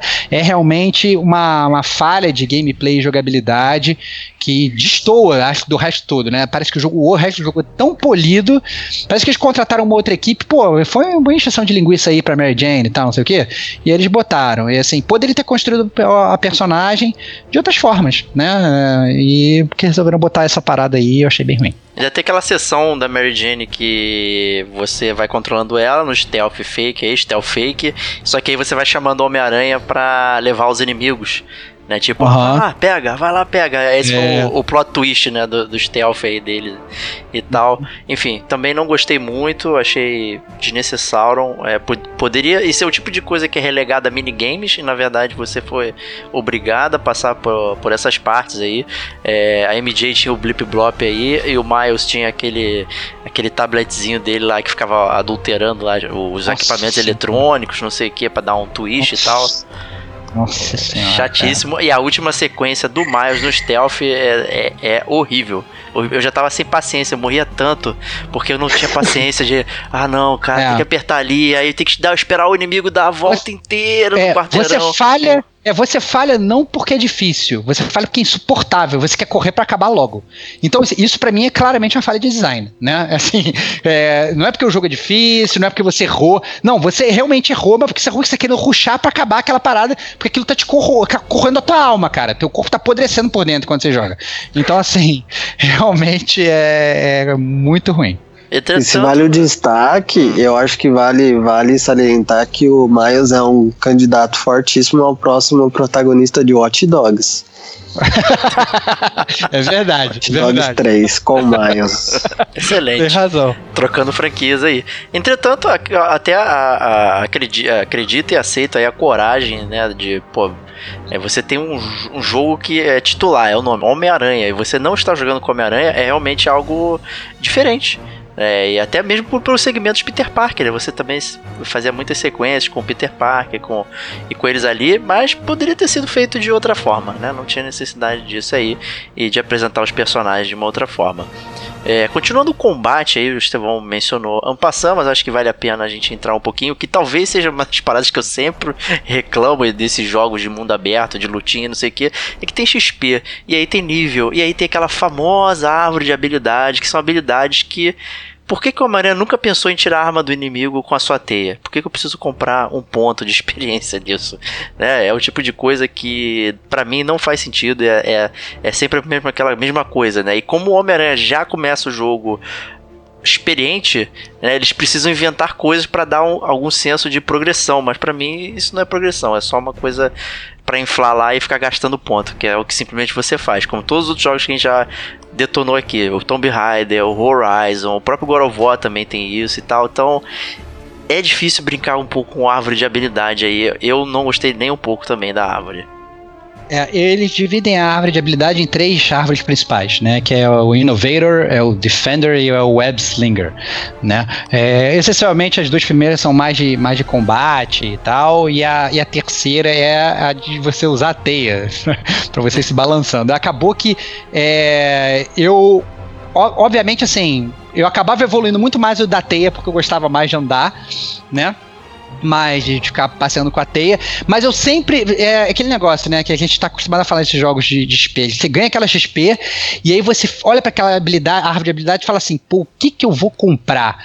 E não é porque, na verdade, todas são muito boas. É porque você acha que nenhuma vai agregar realmente tanto na é. tua parada. Você fica em dúvida qual é menos pior aqui pra eu, pra eu comprar e tal. Então, obviamente, depois, como eu falei, assim, é, é eu acho que no final das contas, o combate ele fica muito melhor depois que você compra, por exemplo, a habilidade você tirar a arma do inimigo, né? Mas eu entendo com, com, com como o Diego falou, isso não tinha que estar atrás de uma parede de XP né? Eu acho que podia, sei lá, cara, ter feito alguma coisa diferente. Até porque não é aquela árvore de habilidade. Porque te, a, as melhores árvores de habilidade são aquelas que quando você escolhe uma coisa, você não pode escolher a outra nunca mais. Isso eu acho legal, né? Mas não é assim nesse jogo, né? O jogo ele é feito para você, no final das contas, terminar o jogo com tudo, né? E se você realmente for andando e ganhando XP, que é o que você faz durante o jogo normalmente, você é, bem antes até do final do jogo, você já comprou tudo. Com né? Então, certeza. Então, é, é, é, um jogo que, que, que não anda muito. Uma outra coisa que eu acho legal falar, né, que caminha muito junto com essa árvore de habilidades, que você também usa até como se, você não usa o XP para desbloquear, mas você usa na verdade aqueles pontos das atividades, são os gadgets do Homem-Aranha, né? O, o Homem-Aranha, né, de novo fazendo paralelo com o Batman, o Homem-Aranha não tem um cinto de utilidade, né? Mas na, na sua carreira, bem ou mal, ele sempre teve alguns mini gadgets. Eles e eles eles colocam isso no jogo jogo de uma forma, é, eu diria até interessante. Eu passei a usar bastante os gadgets do Homem-Aranha na batalha, porque senão a própria batalha fica muito enfadonha, né? Então você tem né, o lançador de teia, você tem a bomba de teia, você tem, sei lá, teia de impacto, você tem aquela teia que o cara tropeça. Verdade. Né? Tem o Spider mas... Parça. Que... É, é, você tem o drone. É, você tem o drone do, do, do Spider-Man e nossa senhora, aí também não precisava, é isso que eu tô falando. É, tem, tem certas coisas que caem muito bem no personagem. Você ter ali o Spider Drone ali, porra, não, não precisava, né? Não precisava ir tão longe. Mas uh, eu achei que assim, os gadgets eles acabaram sendo muito melhores é, do que a própria árvore de habilidade, se eu tiver que fazer essa comparação. O que, que você achou, Diego? Cara, eu gostei muito. Eu, eu acabei tendo uma curva de aprendizado, acho que um pouco mais devagar. Eu, eu, eu lembro que você, não sei se você lembra, você acabou até me dando algumas dicas no, na pare quando a gente falava e eu tava jogando, porque eu tava tendo uma dificuldade no combate, me julguei. E aí eu, e aí eu percebi que eu acho que eu tava jogando errado, né? Na verdade, eu tava saindo pra pancada e achando que tava no UFC. E aí foi quando você acabou me recomendando usar um pouquinho mais os gadgets. E aí, não usei todos, eu achei uns bem chato. Spider Drone mesmo, eu acho que raramente usei, eu acho que eu só usei para fazer side quest que pedia mas, mas tinha uns ali que eram fantásticos. É, a bomba, inclusive, quando você jogava ela explodia e você tacava os caras na parede, né? É, tinha algum. Quando você aprende, na verdade, a jogar de forma certa, que era o que eu não estava fazendo, você acaba lidando muito mais fácil com o combate de fato, porque você tem itens específicos e equipamentos específicos para cada tipo de, de, de combate que você vai fazer ou de, de pessoa que você vai enfrentar mas eu achei muito bem colocado. Ele, ele tem a dose certa, acho que no final do jogo ele fica um pouco mais. É, não, fica mais objetivo, porque você já está muito bem evoluído, você já tem um combate bom, você já viciou nos outros gadgets. Então, pelo menos para mim, eu acabei não explorando tanto os últimos dois que liberaram. E acaba parecendo ser muitos. Mas é, no contexto inicial é muito bom mesmo. Na hora que você começa a aprender a usá-los. É recomendado todo mundo fazer isso e não fazer igual eu digo aqui, sair dando porrada. Outra coisa importante, né, que acaba que nem tá, nem tá na pauta, mas eu acho é, legal falar, é com relação a essa questão das, das roupas que o Homem-Aranha tem né? Durante o jogo você vai, vai ganhando várias roupas, né? E inicialmente me pareceu que assim, eu achei que fosse só estético, mas não é só estético. Né? Cada roupa ela tem como se fosse uma habilidade e depois que você desbloqueia aquela roupa, você pode inclusive pegar essa habilidade daquela roupa e botar em outra roupa, né? Para você jogar esteticamente do jeito que você quer, mas com a habilidade daquela roupa feia que você não quer usar, né? É, que foi exatamente o que eu fiz durante o jogo todo, né? Eu zerei o jogo praticamente todo fazendo uma homenagem ao, ao Aranha Escarlate me diverti pra caramba jogando de Ben Riley. É, obviamente, quando eu, quando eu desbloqueei o Homem-Aranha 2099, Miguel O'Hara, é, a roupa dele eu usei bastante também. É, mas fiquei sentindo falta do uniforme negro, mas isso tudo tem uma explicação, que eu acho que a gente vai falar em breve. Mas é eu acho que é, é, muito divertido. Eles, na verdade, eles auxiliaram uma coisa que eu achei que fosse meramente estética com o gameplay, porque tem algumas habilidades que são realmente muito legais, né? Eu acabei que, sei lá, eu não joguei com a roupa que o Homem-Aranha fica parecendo um motoqueiro fantasma branco, mas ainda assim é, é, as habilidades são boas para você usar e é divertido. E eu acho que é, eu lembro que, inclusive, que eu ficava discutindo isso com, com o, o Digo na pare, pô, qual roupa que você usa? Eu lembro que ele falava que usava o Homem-Aranha Punk, né? É, ficava tirando. É, ficava tirando foto, mandando no grupo e tal, não sei no o quê. No metrozinho. É, no metrozinho, se divertia e tal, não sei o quê. Mas eu achei, na verdade, quando eu desbloqueei a roupa lá do Homem-Aranha clássico, aí eu acho que o jogo ele deu um salto de qualidade para mim é absurdo, porque você joga com a roupa que é praticamente. Está, parece que está jogando, é, sei lá, um jogo, uma cilada para Rod Rabbit, que você fica com um desenho no meio do filme. Eu me senti muito jogando isso, porque você fica jogando com o Homem-Aranha da revista em quadrinho, e é muito clássico, e é muito plástico, e é muito divertido você jogar, parece que você está jogando uma revista em quadrinho. Né? Então, desde, desde Comic Zone lá, aquele jogo antigas, foi a primeira vez que eu literalmente me senti jogando uma revista em quadrinho. É, desde então foi quando eu botei a, a, a roupa né, clássica do Homem-Aranha, que realmente recomendo quem gostar de história em quadrinho, no momento que você desbloqueia essa roupa, o seu jogo fica muito melhor. Uma última adição aí aos uniformes é que também tinha os perks, né? Que você poderia equipar em até três. E você comprava uhum. também lá usando seus tokens e você ia aumentando a capacidade do, do seu uniforme né? Podendo botar uhum. mais, mais, é, mais HP, o raio de ação do Spider Sense maior, enfim, né? Você ia melhorando ali a, a sua jogabilidade. Tanto é que tinha no cantinho lá é, quatro status, né? Você tinha ataque, defesa, furtividade, não sei o que. Então você ainda ia controlando o, o quem você queria ser como Homem-Aranha, né? Que é é, e, e, tudo isso, mas eu acho isso uma confusão de, de coisas que, sabe, que vão se acumulando e, para mim não, não faz sentido, sabe? Eu acho que é completamente desnecessário. É, poderia ser uma coisa muito mais focada na sua habilidade do que ficar colocando esses números ali que em geral não queriam dizer, ah, seu HP é 170, tá, e aí? Né? Não, não, não, não, controlava dessa forma. Uhum. Mas, mas enfim, eu acho que é isso de jogabilidade. A gente pode dar adeus aqui ao bloco sem spoilers e vamos começar o bloco com spoilers agora.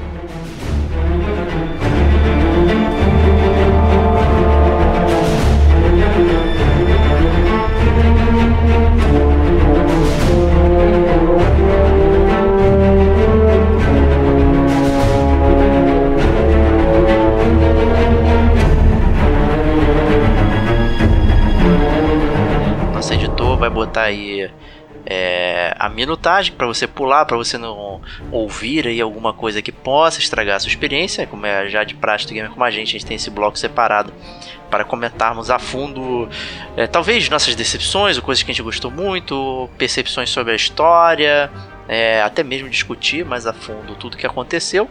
Esse é o momento e o bloco de spoilers começa agora. Quem não quiser ficar aqui, a gente se vê no bloco de notas. Caso esteja sem sentido de aranha ou fluido de teia, pule para 1 hora e 45 minutos.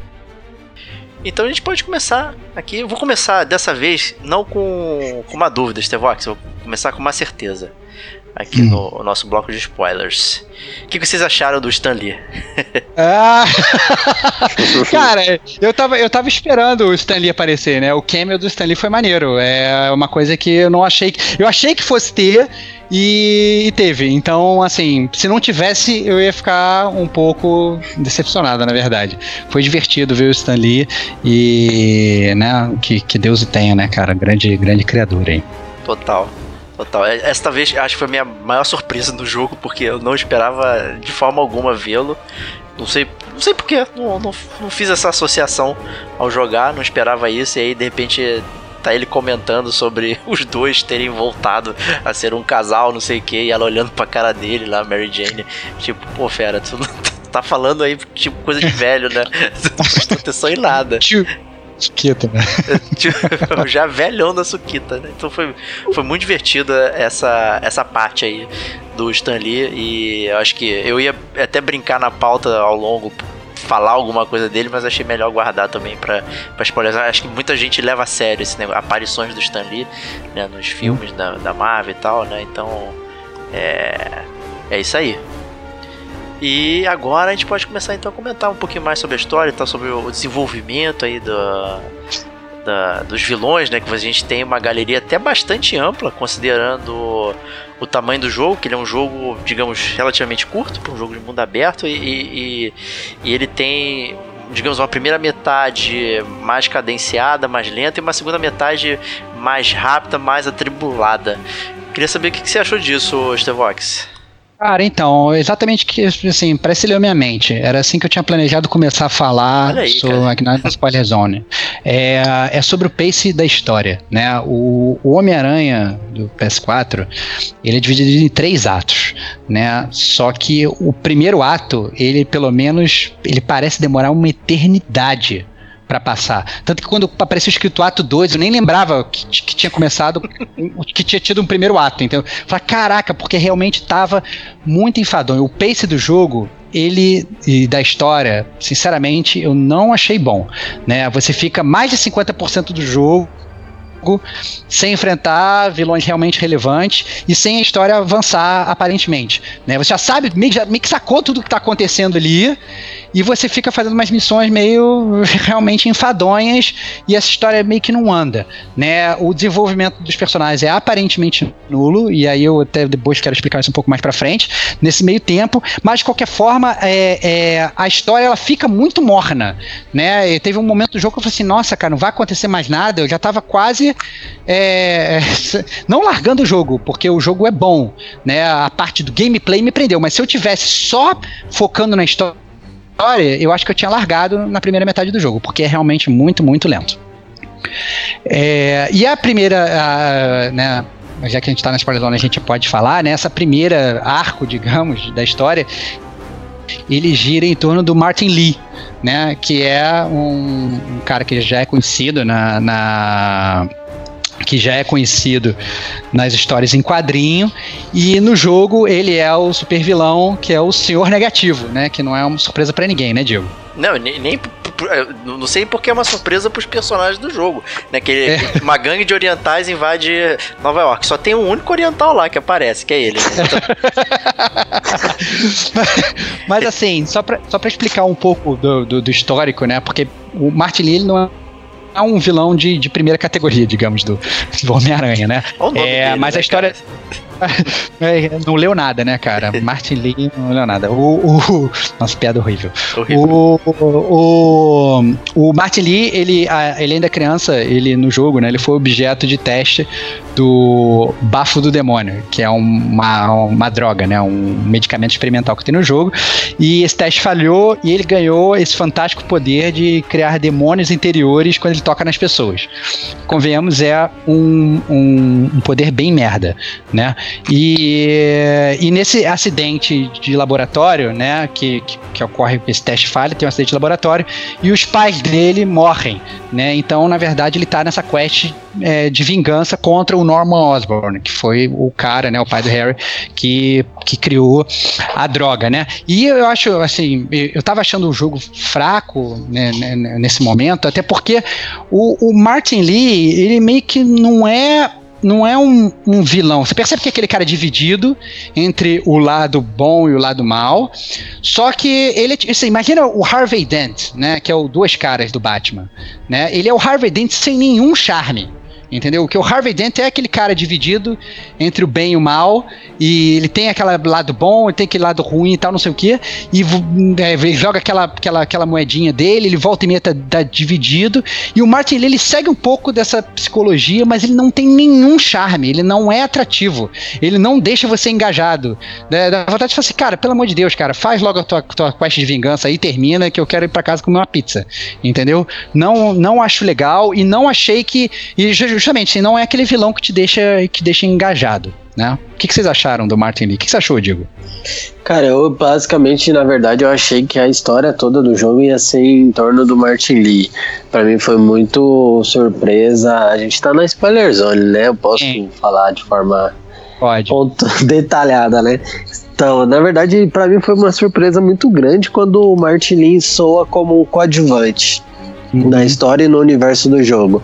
Para mim, o tempo todo, até pela abordagem é, tão, é, tão forte que foi feita no início do jogo, é, a publicidade, e aí até a gente brinca, pô, quem não sabia que o Martininho era o senhor negativo? Porque, cara, no trailer já mostrava o cortinho de cabelo, o estilo quadrado dele e oriental, que era o aparece no começo do jogo quando o Peter vai lá visitar a Tia May. Na hora eu falei, pô, esse é o cara lá do trailer, já é o vilão. Então, puta merda, cortou todo o clímax da situação.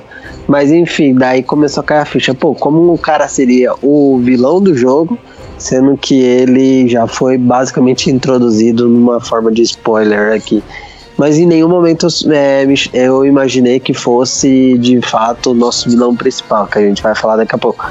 Mas é, eu achei bem legal, porque eu não conhecia nada e como eu não li os quadrinhos, eu não sei se ele estava nos eu não sabia se ele estava nos quadrinhos, se ele era, foi criado só para o jogo, mas eu achei que foi muito bem introduzido na campanha. É, ele, não é, ele não é colocado de uma forma genérica, ele é colocado de uma forma muito bem colocada. Então eu achei muito bacana é, a inserção dele na história. Eu acho que a gente tá discordando então de você, na verdade. Porque eu, eu, eu...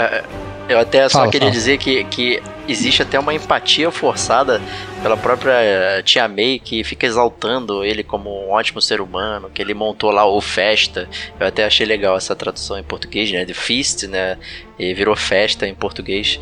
E, e fala, não, ele é um ótimo ser humano, ele cuida aqui das pessoas desabrigadas e não sei o que e tal, meu Deus, como... Aí tu fica... Se você não soubesse, ficaria, nossa, como uma pessoa tão boa, né? Poderia se tornar uma pessoa tão horrível e tal, e você conhecer o passado e ficar completamente emocionado, né? Mas, né? Falhou aí na, na narrativa. Realmente falta esse contato e empatia ali com ele. Até porque, como você falou, Starbucks, ele é um personagem secundário, né? Então teria que construir ainda mais para que ele pudesse brilhar, né? Ao contrário de outros personagens que você já conhece ainda, né? Tipo Harry Osborn e tal, é, o próprio Rei do Crime também que teve aquela somente aquela aparição no início, né? Eu até achei, como eu mencionei, interessante você já começar com um vilão pesado, digamos assim, sem piadas. Nossa, é, que trocadilho. Né? Começando uma vez só assim e tal, mas é, e acabou que ele não, não apareceu mais, né? Então foi foi até surpreendente isso para mim que novos vilões ah, foram sendo acrescentados, né? Tem um detalhe muito interessante quando você tá na, no laboratório do Dr. O, uh, eu ia chamar de Octopus, vamos chamar de Otto Octavius, é, que tem um jornal, né, mostrando a galeria de vilões do, que tinham sido presos e tal, não sei o que, e aí tu fica, hum, é possível que isso aqui apareça para mim. Né? E aí é exatamente o que acontece. É, então, e, e esse é, é, e agora eu quero falar do que para mim foi o turning point do jogo. É, porque como eu assim, quando eu cheguei no Harry, meio Donald do Trump com jogo... o Harry Osborne, fala aí. não, não, não, não foi. Foi engraçado, essa parada foi engraçada. Mas esse não foi o turning point do jogo não. O turning point do jogo foi quando na verdade a, o verdadeiro vilão do jogo é revelado, né? É, então a gente tá na spoiler zone, a gente pode falar, é que é quando se descobre que o vilão do jogo é o Dr. Octopus, né? Eu acho que o jogo ele consegue construir perfeitamente a mudança do Dr. Bonzinho pro Dr. Malvado sem parecer piegas ou sem parecer uma revista em quadrinhos zoada, né? Você sabe que o Dr. Otto, ele tem uma mente brilhante, você sabe que ele é o mentor do Peter, você sabe que ele quer construir coisas fantásticas, né? Você é, passa, na verdade, todo esse primeiro arco que você tá, na verdade, o que o, que o Martin tá torrando o teu saco, ao mesmo tempo você tá simpatizando com o lado honesto do, do, do, do Otto, né?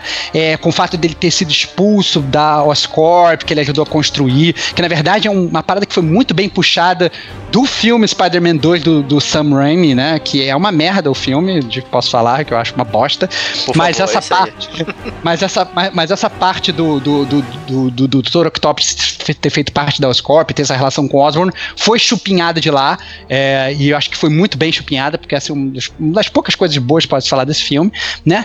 E ao mesmo tempo que ele vai, que ele vai construindo o Dr. É, Otto, né? É, você se compadece com o próprio Peter, que você vê que o Peter ele ajuda a construir aqueles braços que eventualmente vão se tornar a ruína daquele homem. Né? E, e aí eu, eu, quero até fazer um link com o que o próprio Digo falou, porque essa transformação dele de cara, de, de, de, de doutor bonzinho para doutor malvado, ela é feita de uma maneira tão genial que você fica achando que ele só vai ser o vilão, sei lá, no Spider-Man 2, no Spider-Man 3. Eu achei isso entendeu? Mesmo. Isso aí. É, então, então assim, você, você, então, assim, é, é, você fica achando que eles estão construindo aquele cara, fala, beleza, daqui a uns dois, três jogos, ou sei lá, na DLC, esse cara vai surgir. Mas não, né? Ele vai, ao mesmo tempo que ele está construindo ali o jogo, ele vai sendo fudido financeiramente pelo Norman, ele vai sendo fudido fisicamente pelo próprio corpo dele, com uma doença neural que vai tirando os movimentos dele, né? E aí, quanto mais ele utiliza os braços mecânicos, mais louco ele se transforma. O que faz dele, cara é, um, um vilão é, na verdade, que a grande motivação dele, isso eu achei muito legal, muito bem explicado no jogo, que o que faz dele se tornar um vilão é o medo dele se tornar um Zé Ninguém, né? Então, assim, ele tem medo de se tornar, sei lá, um, um velho apático, medo de perder a, a, a, aquela essência de quem ele é, e aí ele passa a usar aqueles braços e ele se torna um vilão. Então eu acho que é um vilão que ele é tão incrível que todos nós poderíamos ser o Dr. Octopus né? Então, a partir do momento que a gente fala assim, pô, tô, sei lá, tô, sei lá, tô ficando velho, eu vou, sei lá, virar um velho de fralda, não sei o que, eu vou ter que, sei lá, vir por aparelhos, mas eu posso usar um negócio aqui que vai me ajudar a me manter, a me manter ágil, a me manter bem. Quais são as pessoas que não usariam isso? Né? Então eu acho que é um, é um vilão muito crível e eles constroem isso sem você perceber. Então, cara, é, méritos, porra, totais assim pro roteiro do jogo. Eu achei que quando caiu a ficha de que o que o, que o Dr. Octopus ia ser o vilão do jogo, eu praticamente fiquei em pé na frente da televisão e bate palma porque foi muito, muito legal. E o pior é que eles botaram junto dessa transformação aí aquele puzzle do da, do Pipes, né? Só que era da energia elétrica, né? De você levar a energia elétrica de um lado pro outro lá. E, e, é legal que você vai tentando resolver e, ah, você não conseguiu, aí mexeu não sei o que. E vai gerando desespero. Eu falei, pô, mas eu tô resolvendo essa merda não tá acontecendo nada, né? Então eles colocaram uma parada até de gameplay um pouquinho levemente chata, assim, no momento estressante, mas que, que pelo menos para mim, causou um impacto ali de crescendo. Porra, eu tô tentando de tudo e não tô conseguindo é, ajudar o cara. E acabou que também sou parte, como você disse, né, Peter Parker, da transformação dele, né? Embora ele tenha a própria parcela de culpa aí, né? Do, do que aconteceu e de, de virar assim também. Mas é, eu achei legal que você teve uma participação de fato como jogador naquela transformação, né? Poderia ser só uma cutscene, né? E no entanto tá tendo a conversa e você tá mexendo no computador, no tabletão, mexendo ali e tal, vendo o que, que vai acontecer. Eu curti bastante a, a, essa parte aí. É, então, e aí, na verdade, é, eu já puxando esse negócio do Dr. Octopus, eu tenho. Eu achei, então, ponto alto para mim foi o Dr. Octopus ser o vilão. Mas isso também acarretou numa parada que eu achei meio zoado é, que foi o, o Sexteto Sinistro, né? Porque assim, você passa toda aquela primeira metade do jogo sem enfrentar vilão nenhum e correndo atrás do Martin Lee. E aí eles pegam essa segunda parte do jogo e eles assim, assim, palmas primeiro, porque eles honram os quadrinhos ao botar o Sexteto Sinistro sendo convocado pelo Dr. Octopus, né? Que isso é clássico, né? Foi, foi o. Foi, na história em quadrinho, foi o Dr. Octopus que organiza o Sistema Sinistro. É, então, palmas para ele. Só que isso, em termos de gameplay, ficou muito condensado nessa nesses dois atos finais ali do jogo e, e, que acabou deixando o primeiro ato muito vazio, né? Então assim, é, palmas pela parte pela parte boa, né, de, de honrar em quadrinho, apesar de ser um sexteto sinistro diferente, né, no, no, no jogo, é, o sexteto sinistro é composto pelo Dr. Octopus, pelo Rino, pelo Abutre, pelo Electro, pelo Escorpião e pelo Mister Negativo, né, é, e, e, e eles são todos meio que comprados pelo Otto, né? Então, sei lá, o Rino ele é comprado porque o Otto ele fala que ele vai é, arranjar uma tecnologia para tirar ele da roupa. O Electro, na verdade, ele compra ele falando que ele vai dar uma roupa nova pro Electro e tal. Então, assim, ele, ele tem. então, assim, ele tem. Ele vai meio que comprando os vilões, né? É, ao contrário, na revista em quadrinho, o Sexteto Sinistro, ele, ele tinha, na verdade, três membros iguais, mas outros três membros eram diferentes, né? O Sexteto Sinistro original ele tinha o Dr. Octopus, que é igual, o Electro, que era igual, o Abut, que era igual, mas ele tinha outros três é, vilões que eu gosto muito, né? Que é o Craven, o Caçador, que é o, o Homem-Areia, que eu sempre achei fantástico. Eu acho que ele num videogame ele poderia ser, nossa, um ótimo vilão de se enfrentar. E o Mistério, que o Mistério, na verdade, também, pra, pra, pro, pra um jogo de videogame, é, eles poderiam ser muito bons, né? Então, por exemplo, eu acho até, por exemplo, que eles abordavam mal isso. No, no jogo tem uma hora que você vai enfrentar o lagarto, é, que o lagarto ele meio que te coloca um alucinógeno. O lagarto e você não, fica. Escorpião. É, desculpa, desculpa. É, eu ia comentar exatamente isso, cara. É. Que você tá falando agora. Então, assim, que Desculpa, falei lagarto, mas o lagarto nem aparece no jogo, né? O Kurt Connor. É, é, você vai enfrentar o escorpião, ele meio que te dá aquele negócio, você fica com alucinógeno, você fica, sei lá, vendo um bando de coisa voando e tal. Nunca vi isso no jogo eles... do Batman. Não, não, assim. Eles poderiam ter feito. É, é, eliminado essa parada de alucinóide do lagarto e botado uma fase do mistério, ou botar o um mistério fazendo aquilo, ia ser muito mais crível. Ia Eu ser muito mais também. legal. Eu achei é, isso ia também. Ser, ia ser muito mais legal, né? E obviamente assim, a motivação do, do Sexteto Sinistro na revista em quadrinho é uma motivação muito mais banal, mas muito mais legal, né? Que todos os seis é, eles queriam matar o Homem-Aranha, né? Então eles juntam o Sexteto Sinistro para matar o Homem-Aranha e na verdade eles falham justamente porque eles não conseguem ser um grupo, porque todos eles querem ter a honra de matar o Homem-Aranha, então todos eles enfrentam o Homem-Aranha individualmente e só por conta disso que o Homem-Aranha consegue matar todos, né? E vencer de, vencer de todos, né? Então é, um, é uma motivação pior, mas é, é, muito mais crível para uma, uma história em quadrinho. Né? Eles, eu entendo que eles quiseram modificar isso, botar o Otto meio que comprando os caras e tal, que fica uma coisa muito mais crível hoje em dia, né? É, mas assim, de qualquer forma, eu achei muito overkill botar todos esses vilões no, só no último terço do jogo ali, porque realmente ficou muito corrido e poderia ter desenvolvido até batalhas melhores, né, durante o jogo que ficariam né, muito mais divertidos. O que gerou, inclusive, batalhas em, em, grupo, né? Você enfrentava eh, não, não um sozinho, mas mais dois, né? Então você ia tendo a combinação ali para enfrentar dois vilões ao mesmo tempo, já para para acelerar o pacote, né? Então, é. dois vilões completamente diferentes, né? Até foi legal enfrentar a galera dessa forma, porque você tinha que tomar conta de quem estava te atacando, ao mesmo tempo você tinha que prestar atenção de como é atacar um, que é diferente de atacar o outro. Mas, né, no final foi só essa questão muito corrida aí que você falou. É, para mim, o low point down total foi essa parada alucinógena. Quando isso aconteceu, eu falei, cara, não estou acreditando. Com sessão de alucinógeno e eu só posso andar no telhado. Eu não acredito nisso, sério. sério. Cara, eu imaginei que você fosse criticar. Eu, eu também achei uma merda. Eu achei muito Horrível. ruim, mas eu achei uma merda porque, porque não caiu bem pro vilão. Se fosse o, o- o mistério, seria perfeito. Né? Eu lembro que tem uma cena do jogo do Batman, inclusive, eu, se não me salvo engano, é no Arkham City, que é o, que é o segundo. Que você enfrenta o Hazal Ghul e ele cria uma, uma parada de alucinógeno do, do- das coisas irem mudando e tal também. E é irada, é maneiro e tem um fit legal com o personagem. Esse negócio, eu, eu acho que não foi um fit legal e você fica correndo atrás ali do escorpião, o escorpião pulando de um lado pro outro, e você enfrentando várias cópias do escorpião. Nossa, cara, zoado.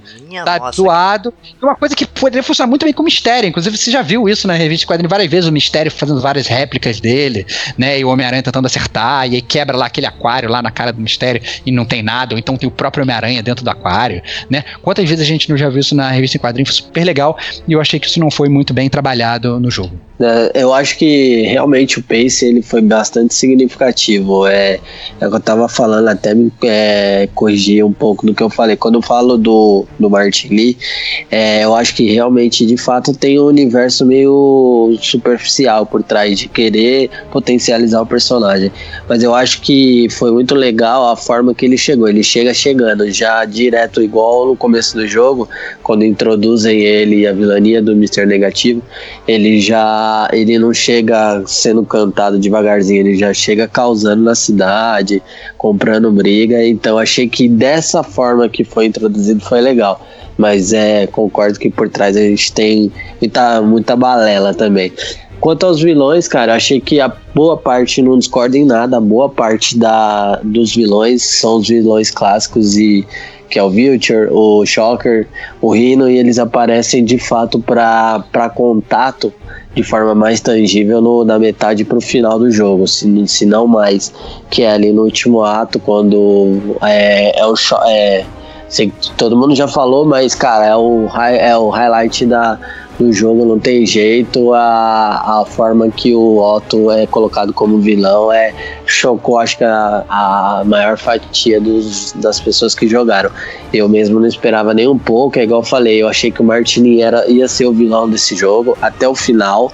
É, ia ter por trás ali os clássicos e os outros vilões como suporte, mas ia ser Martininho total na veia até o final. E quando a gente vai jogando e vendo que o Otto, a gente já vai amadurecendo e fala: ah, não, ah, não, ah, não, não vai ser isso. E no final é, e ainda assim a gente tem aquele, aquele sentimento de não tô acreditando que é isso, cara. Então a forma que é colocado ele como vilão final no jogo é fantástica. É, e as- eu gostei muito da batalha em dupla, tanto com o é, se não me engano é o Rino e o. Se não me engano é Shocker e Butcher, né? E É, Rino e Escorpião. e Rino Escorpião. Eu achei muito legal a batalha, mas ela, ao mesmo tempo que ela é legal, ela é curta. E é o único momento do jogo ali que você tem um pouco mais de desafio. Então é, ficou realmente de fato esse pace aí totalmente é, diferenciado para o começo do jogo e para o final. Começo muito cade- cadenciado, muita enrolação e no final tudo jogado de uma forma só para você testar. Acho que deveria ter um pouco mais de equilíbrio, mas é, é legal de jogar, cara. O jogo é, é fantástico. Não tem, acho que a gente tem como melhorar o que já foi bom. Mas essa parte aí é evidente que ficou bem, bem mais corrida e acelerada no final, que pra gente é, acabou sendo um pouco mais aproveitável. E o Norman Osborn, Stevox, o que você achou dele, cara? Ele, É, ele foi bem sabão aí, né? Como todo Cara, mundo eu- político. Cara, como todo bom político, ele foi bem sabão, mas eu gostei dele como personagem. É, eu achei que foi legal. Foi um Norma um pouco diferente que a gente tá acostumado a ver nos quadrinhos, porque o que a gente tá acostumado a ver nos quadrinhos, ele é aquele autêntico vilão, né? Ele é o Duende Verde desde dos princípios dos tempos, né? E nesse não, nesse inclusive, assim, você pode ver que o cara é um canalha, é, mas ele tem, é, que a gente tá na zona de spoiler, a gente pode falar disso também, né? Ele tem aí é um, um motivador por trás, né? Porque é, durante o jogo todo a gente fala no Harry, que é o filho dele, que aparentemente está viajando na Europa, né? Mas no final do jogo você descobre que o Harry não está viajando na Europa, né? Ele está com a mesma doença que matou a mãe dele e ele está sendo ali, está lá dentro de um tubo de saia gigante que dá inclusive o prenúncio ali do Venom, né? No final do jogo, aparentemente deve ser o pro vilão do próximo jogo.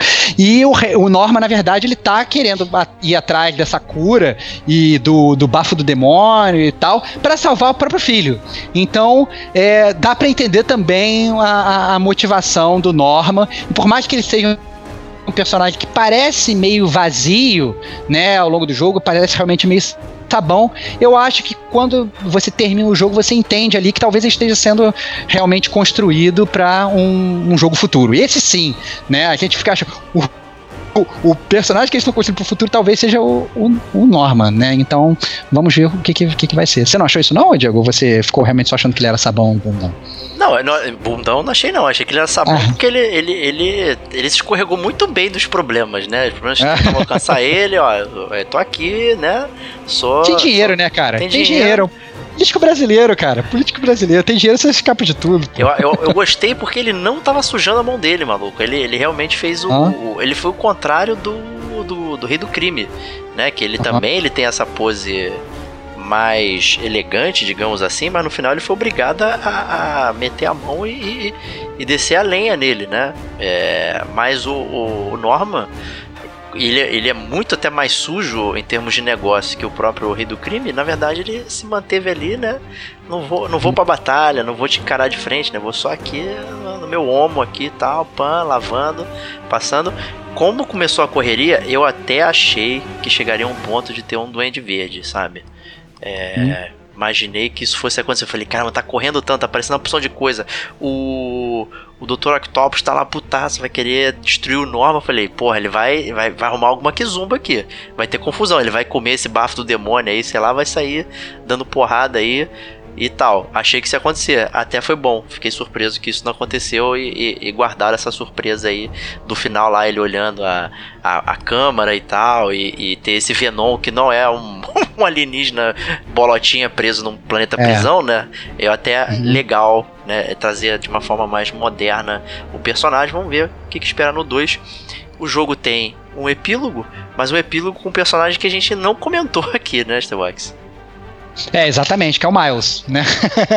é, no, no, o Miles, na verdade, é um personagem já bem conhecido nas revistas em quadrinho, bem criticado por uns e outros, né? Mas o jogo termina com o, o Miles Morales se tornando aí um novo Homem-Aranha. E até brother do, do Peter Parker? Verdade. né? Engraçado essa cena, tipo assim, aí agora a gente é irmãozinho aqui e termina com os dois pulando e ficando preso na parede. Até, foi até singelo, bem né? interessante. Né? Foi singelo, foi singelo. E obviamente assim, mais uma vez, é criando aí um, um, um né, um plano de fundo pro próximo jogo.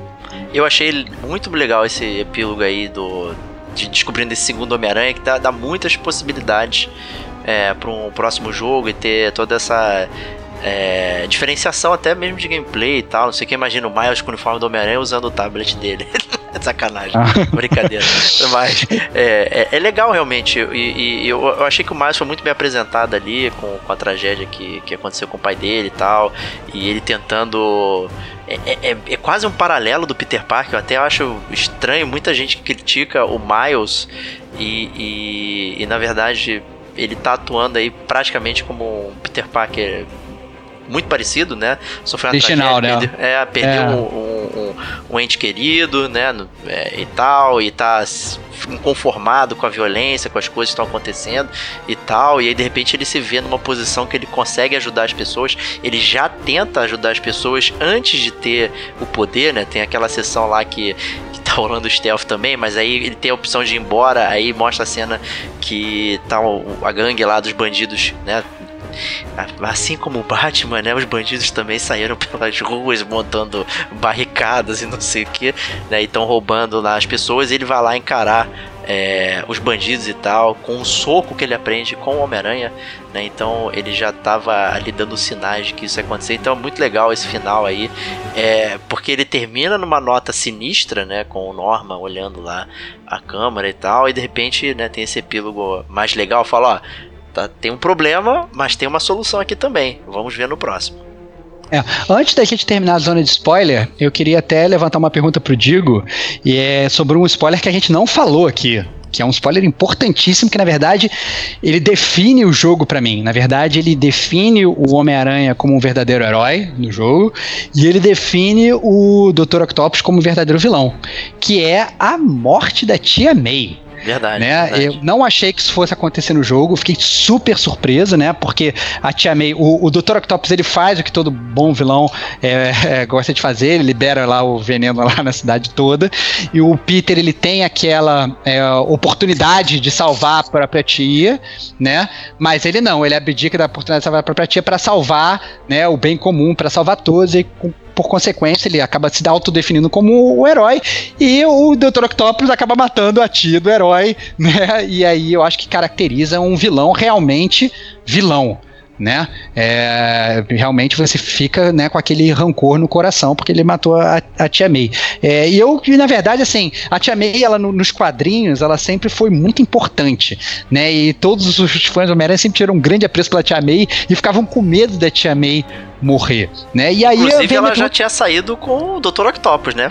É, exatamente, já tinha dado, tido date com ele, inclusive, né? E aí vem a minha pergunta pro Digo, né? Porque o Digo, ele bem falou aí que ele não é fã dos quadrinhos, né? Então eu queria, na verdade, já puxar esse gancho, né? Acho que talvez para a razão do spoiler, não sei, mas puxar esse gancho e perguntar para ele o que, que ele achou da, da, da, Tia May, o que, que ele achou da morte da Tia May e o que, que ele achou desse desfecho aí, porque realmente eu acho que é um ponto alto do jogo que não, não pode ser, né? É, relevado. Esquecida, né, cara? É. Cara, primeiro que eu acho que ela é. A tia May ela é muito azarada, né, cara? Porque a cidade é grande e ela consegue trabalhar junto com o Martini e ainda sair com o Dr. Octopus. Então, cara, tem que ter muito azar para você conviver com dois caras desse tipo tão próximos. Mas enfim, eu acho que além de azarada, cara, a personagem ela é muito carismática ela, ela passa de fato um papel de tia para todos nós que jogamos.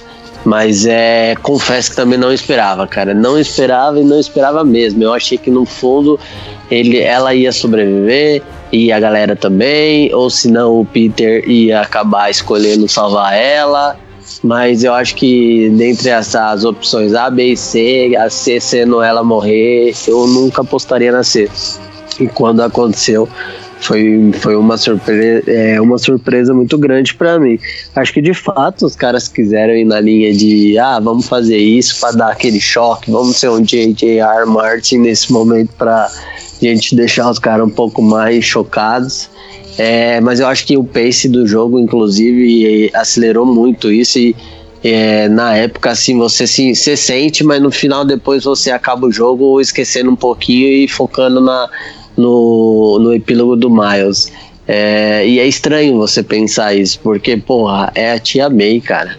Mas é, se você parar pra ver, poucas pessoas lembram, no, não lembram, não é que não lembram, né? Mas poucas pessoas sentiram como deveriam ser a perda da tia May no jogo. Mas de fato ela não era esperada por mim, acho que nem pela maioria aqui. É, mas esse é o momento definitivo como herói, né? Como o próprio Stevox falou, né? É... Esse foi um dilema né, que ele sofreu para escolher, mas ele sempre sobre a resposta certa, né? Então isso é, é é, é, muito interessante como, como isso constrói o, personagem completamente altruísta e, e, pensando no bem maior em detrimento do, da, da, alegria dele, da felicidade dele e tal. Então é, é, é, realmente a marca de um herói, a marca de um herói simples, né? Ele, ele, ele, ele não é, é grandioso no sentido. De, de, de, todos os outros que a gente já conhece dos Vingadores e viajam mundos e não sei o que. O Homem-Aranha é o cara do dia a dia, é a pessoa do dia a dia que, que representa aquela pessoa comum, que, que ela passa por problemas e, e, e que ainda assim é, tenta fazer a coisa certa. Né? Então é, é, realmente bastante impactante. É, eu gostei bastante dessa tia May também. Eu achei legal não terem colocado uma, uma May, digamos, muito idosa com, com uma hum. May original.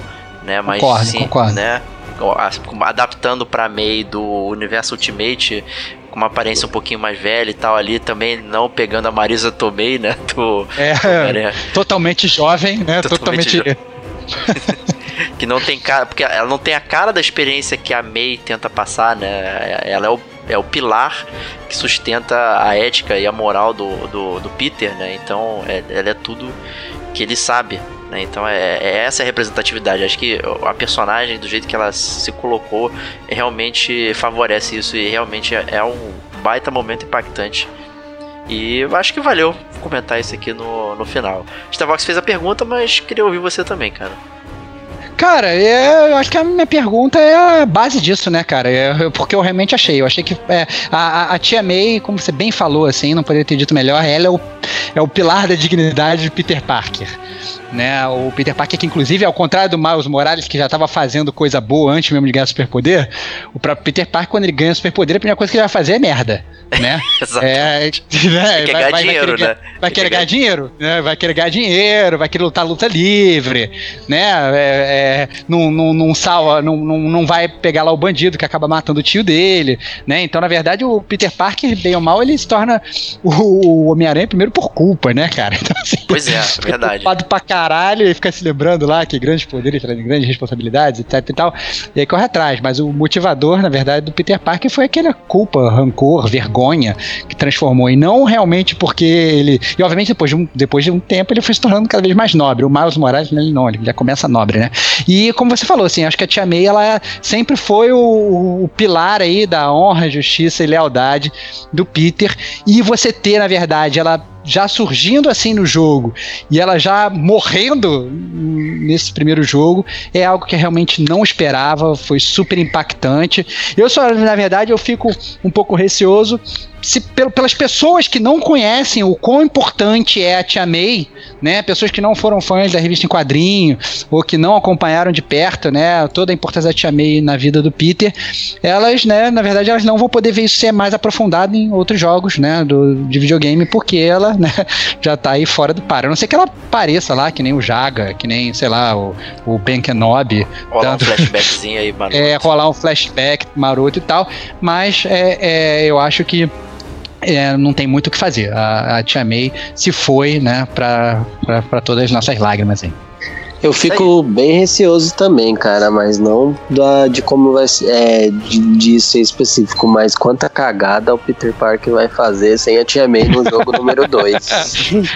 né? É isso.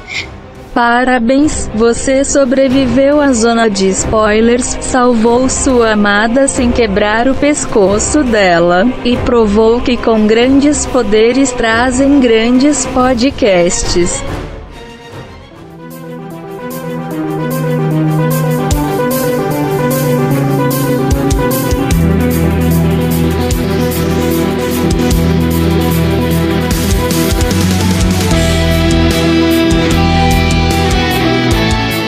Spoilers terminada. É, foi uma ótima discussão aí sobre os meandros do jogo Spider-Man. E agora vamos para as notas desse, desse belíssimo jogo. Vamos começar aí com o Digo Domingues. Diga sua nota e considerações finais para Homem-Aranha. Uhum. Cara, acho que se a gente for dar uma nota de fato para o jogo, acho que ela tem que estar entre 4 e 5. E quem colocar abaixo disso tem que ser multado na hora de falar. Ih, vai ter problema aí. Vai ter problema. Mas, será, será? será? Será? Será? Mas assim, cara, acho que o jogo é, é, é, muito gostoso de ser jogado. É um jogo que não dá para passar batido. As vendas e o ranking e onde o jogo foi colocado te torna obrigatório testar esse jogo. É, é, é inaceitável você ter um PS4, um Xbox, é, um, é o PS4, na verdade, que é exclusivo pra, exclusivo, pra gente. Né? É, tô, tô falando besteira. É, mas é inadmissível você ter um PS4 e você não jogar esse jogo, cara. Ele é muito bom. Ele é, ele é bom do começo ao fim, ele tem suas oportunidades de fato, mas ele agrega bastante assim na experiência de jogo que você pode ter. Então eu colocaria para ele ali uns quatro gadgets mais mal usados e meio de nota para o jogo. Oh, boa, eu boa não, dá, não, dou, não dou 5 porque 5 é, é, é uma nota para pra gente dar para jogos impecáveis. Eu acho que o jogo ainda tem oportunidade que talvez pode ser melhorado. Mas acho que é uma nota que, que é merecidíssima, cara, pelo jogo, assim. Acho que perde um pouquinho só por causa da DLC, que eu não gostei, mas é de, de toda forma eu acho que o jogo não deve ser avaliado pela DLC e sim pelo, pelo seu pacote original. Então vamos de 4.5 gadgets mal usados pelo Diego de Souza. Justíssimo. E aí, Stevox? Pode ir, cara. Faça Eu as honras aí. Vou eu. Pode ir. Então, é... gostei bastante do jogo. Eu saí com uma sensação muito agradável dele. Já- A gente até começou- conversou um pouquinho sobre isso, né, Starbox? Que, que apesar dos pesares, né, dos altos e baixos ali, eh, principalmente dos baixos, você sai com uma sensação muito, muito inflada, muito boa, né? E aí é, até aparenta que a experiência foi até melhor do que algumas coisas que apresentaram, como coisas que a gente já mencionou aqui, muitos blips no mapa, é, a narrativa inconstante. O jogo é, é tecnicamente impecável, isso aí não tem que falar. Tudo funciona bem, os botões respondem, pula direitinho, o gráfico não tem falha, papapá, tudo funciona uma coisa muito boa. Faltou talvez um design mais coeso, né? Porque ele foi pegando ideias de jogos que já existem, né? Como a gente já falou do Batman e tal, dentre outros jogos de mundo aberto que, que se utilizam de experiência, né? Árvores de habilidade, que não são na verdade árvores, é só né? um, binômio ele só que sempre sim sim né ele separa mas você pode comprar tudo né tem a utilização de gadgets como o próprio Diego deu na sua nota aí então existe alguma variedade no combate mas eu acho que pegou-se muita coisa é, faltando uma certa coesão em termos de jogabilidade em termos de coisas que tem pra fazer também eu acho que muitas side quests pareciam promissoras mas terminavam muito vazias é, então, até por exemplo, o próprio encontro com a, com a gata negra aí, é, é, na verdade, a, a quest em si é fraquíssima, né? Você vai juntando e você vai achando que vai acontecer alguma coisa, é, não acontece nada. Eu fiquei bastante frustrado. E depois que eu me dei conta, ah, tem um DLC aqui, né? Pô, obrigado aí que eu tenho que pagar, né? Pra, pra saber mais e tal. E então, assim, eu senti uma falta de side quest. Poderia ter tido mais sidequests robustas em termos de, de, de história. Né? ao invés disso, houve uma superpopulação de blips and blobs no mapa aí, muita coisa. Tem coisa divertida, mas é, é, fiquei ali naquele meio termo. É, o jogo tem um bom humor absurdo. A dublagem em português está ótima, ah, os dubladores foram muito bem escolhidos, é, o texto ficou bom, você entende as piadas, são muito divertidas. Tem um leve probleminha, só que em vários momentos você ouve algumas coisas que não estão dubladas, então tá misturado o texto em inglês ali sendo falado e, e o resto tá tudo em português e tal, gera uma estranheza. É, mas acaba sendo barulho de fundo, mas tá ali. Né? Então não sei se foi erro hoje por falta de esmero, enfim, ou não simplesmente não valia a pena fazer essa dublagem. Mas é um jogo extremamente competente, como o Diego falou, tem que ser jogado, não tem como deixar. Se você é fã do Homem-Aranha, tem que jogar. Se você não é fã, também tem que jogar. Tem que jogar também. Com certeza. Então, esse é um jogo que ganhou o meu cobiçado aceno de cabeça. Né? Então são Olha. Três e meio babaca. acenos de cabeça, cara. que isso, cara? Elogiou pra caralho pra dar três isso, e meio, cara. Cara, não, eu é- esperei um 4,8. Não, não. É. Não, cara. Três e meio. Cara, é- é- essa é uma fala do Jameson no, no jogo. O- quando o- o, o pai, o pai do Miles né, acontece lá o evento, aí ele. Você ganhou meu cobiçado aceno de cabeça. Estou acenando agora. Muito bom, cara. Cara, é, eu acho que você, pelo seu discurso, poderia ter dado mais. Eu achei sua nota incoerente. Não, É, não foi coerente, cara. Eu, eu Ah, sei que você gosta de puxar suas notas. Eu sei que você gosta de puxar sua nota pra baixo. Mas tudo bem, eu entendo, eu entendo. Cara, tem que pagar a DLC pra subir pra 4,8, cara. Ah. Tá 13,5 muito mais do que a metade, cara. É um ótimo jogo, cara. É, 3,5, 3,5, 3,5 sobre 5, né? Pra quem não sabe. Pra quem tá chegando no Gamer com a gente agora, a nossa nota é sempre, né, de, de, de 0 a 5, né? Então, 3,5 seria o equivalente a um 7 de 0 a 10, né? Então, passa de ano, talvez não com tanto louvor, mas passa de ano, né? Isso aí. Né? Nenhum, e nenhum ganhou zero, né? Então, né, tá aí. Mas, diga aí, Stevox. Então, vamos lá. É, o Spider-Man do PS4, Marvel Spider-Man, foi um jogo que me deixou bastante dividido. Né? Antes de jogar, eu odiava o jogo por puro preconceito, né? Mas como eu falei, como eu comecei a me balançar pelos prédios, me sentia em casa, né? E ainda que eu me sentisse em casa, naquela Nova York, tirando fotos de pontos turísticos e tal, eu também achei aquela Nova York tediosa por conta das atividades desnecessárias, né? Como falou o Diego aí, os blips e os blobs. Beleza, tá? Dá pra entender, assim, eles, eles dão uma história para vários dos collectibles, né? Pra, pra, pras mochilinhas, pro treinador, pra gata negra afins, mas ainda assim eu achei que foi uma forma vazia de inflar o jogo. É, eu, voltando ao que eu falei, né, tentando consolidar tudo, eu realmente dormi de tédio durante o primeiro arco do jogo, ao passo que os dois últimos eu joguei em pé colado na televisão, né? Então foi um jogo que realmente me deixou bastante dividido à medida que eu fui jogando, né?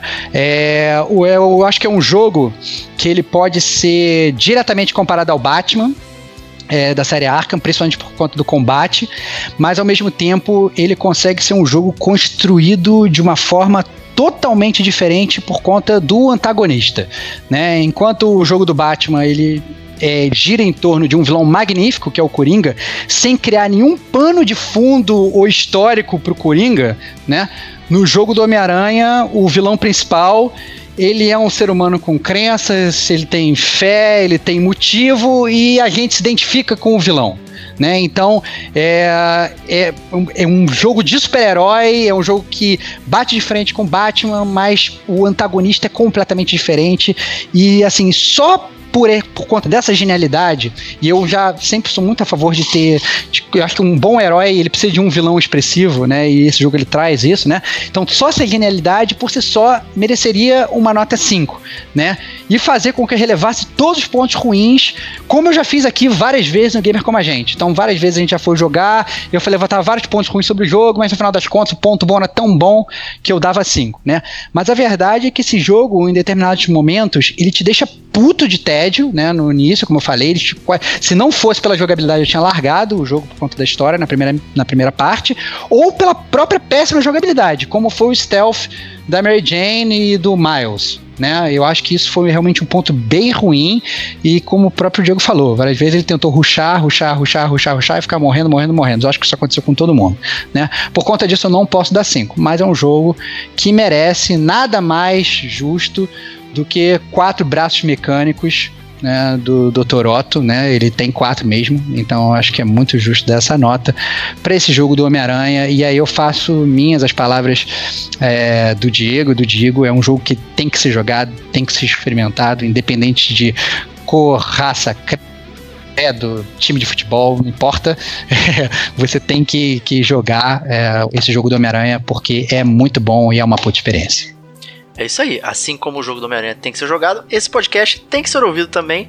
Espero que vocês tenham curtido bastante. É, a gente curtiu muito não só jogar, como gravar também aqui. Agradecer aí ao Digo. Obrigado aí pelo, pela sua participação aí. Conseguimos finalmente gravar depois dessa semana árdua. Que é isso, cara. Sempre um prazer estar aqui. Spider-Man é um jogo que, pô, é um privilégio ter que gravar, poder gravar com vocês, cara. O jogo foi muito gostoso de ser jogado e foi muito gostoso de gravar também. Conta comigo aí, tamo junto. Estevox, espero que você tenha tirado aí do coração toda, toda coisa sobre o Spider-Man aí e ter largado aqui pra gente. Muito obrigado, foi um prazer. Cara, é sempre um prazer, fiquei muito feliz, né? É, sempre presente aqui com o meu grande amigo Diego de Souza, com o, obviamente o Diego sempre presente. É, se eu sou o Homem-Aranha do, do, do cast, ele é o meu Homem-Sapo, né? O meu sidekick. É, então, é obviamente sempre, sempre um prazer e muito divertido estar aqui falando desse jogo fantástico. Foi. foi e eu sou o Spider. Eu sou Spider Drone, cara. Às vezes usado, às vezes não usado, mas tô sempre ali, cara. Ah, excelente! Parabéns, cara, parabéns. Então, e saiu a frase do Digo no, no, final do cast, cara. Olha só, cara. É bom que eu já sei onde vou cortar. Mas é isso aí, meus amigos. Gamer como a gente estará de volta na próxima semana aí com o GCG News, começando o mês de março. A gente se vê lá. Um grande abraço.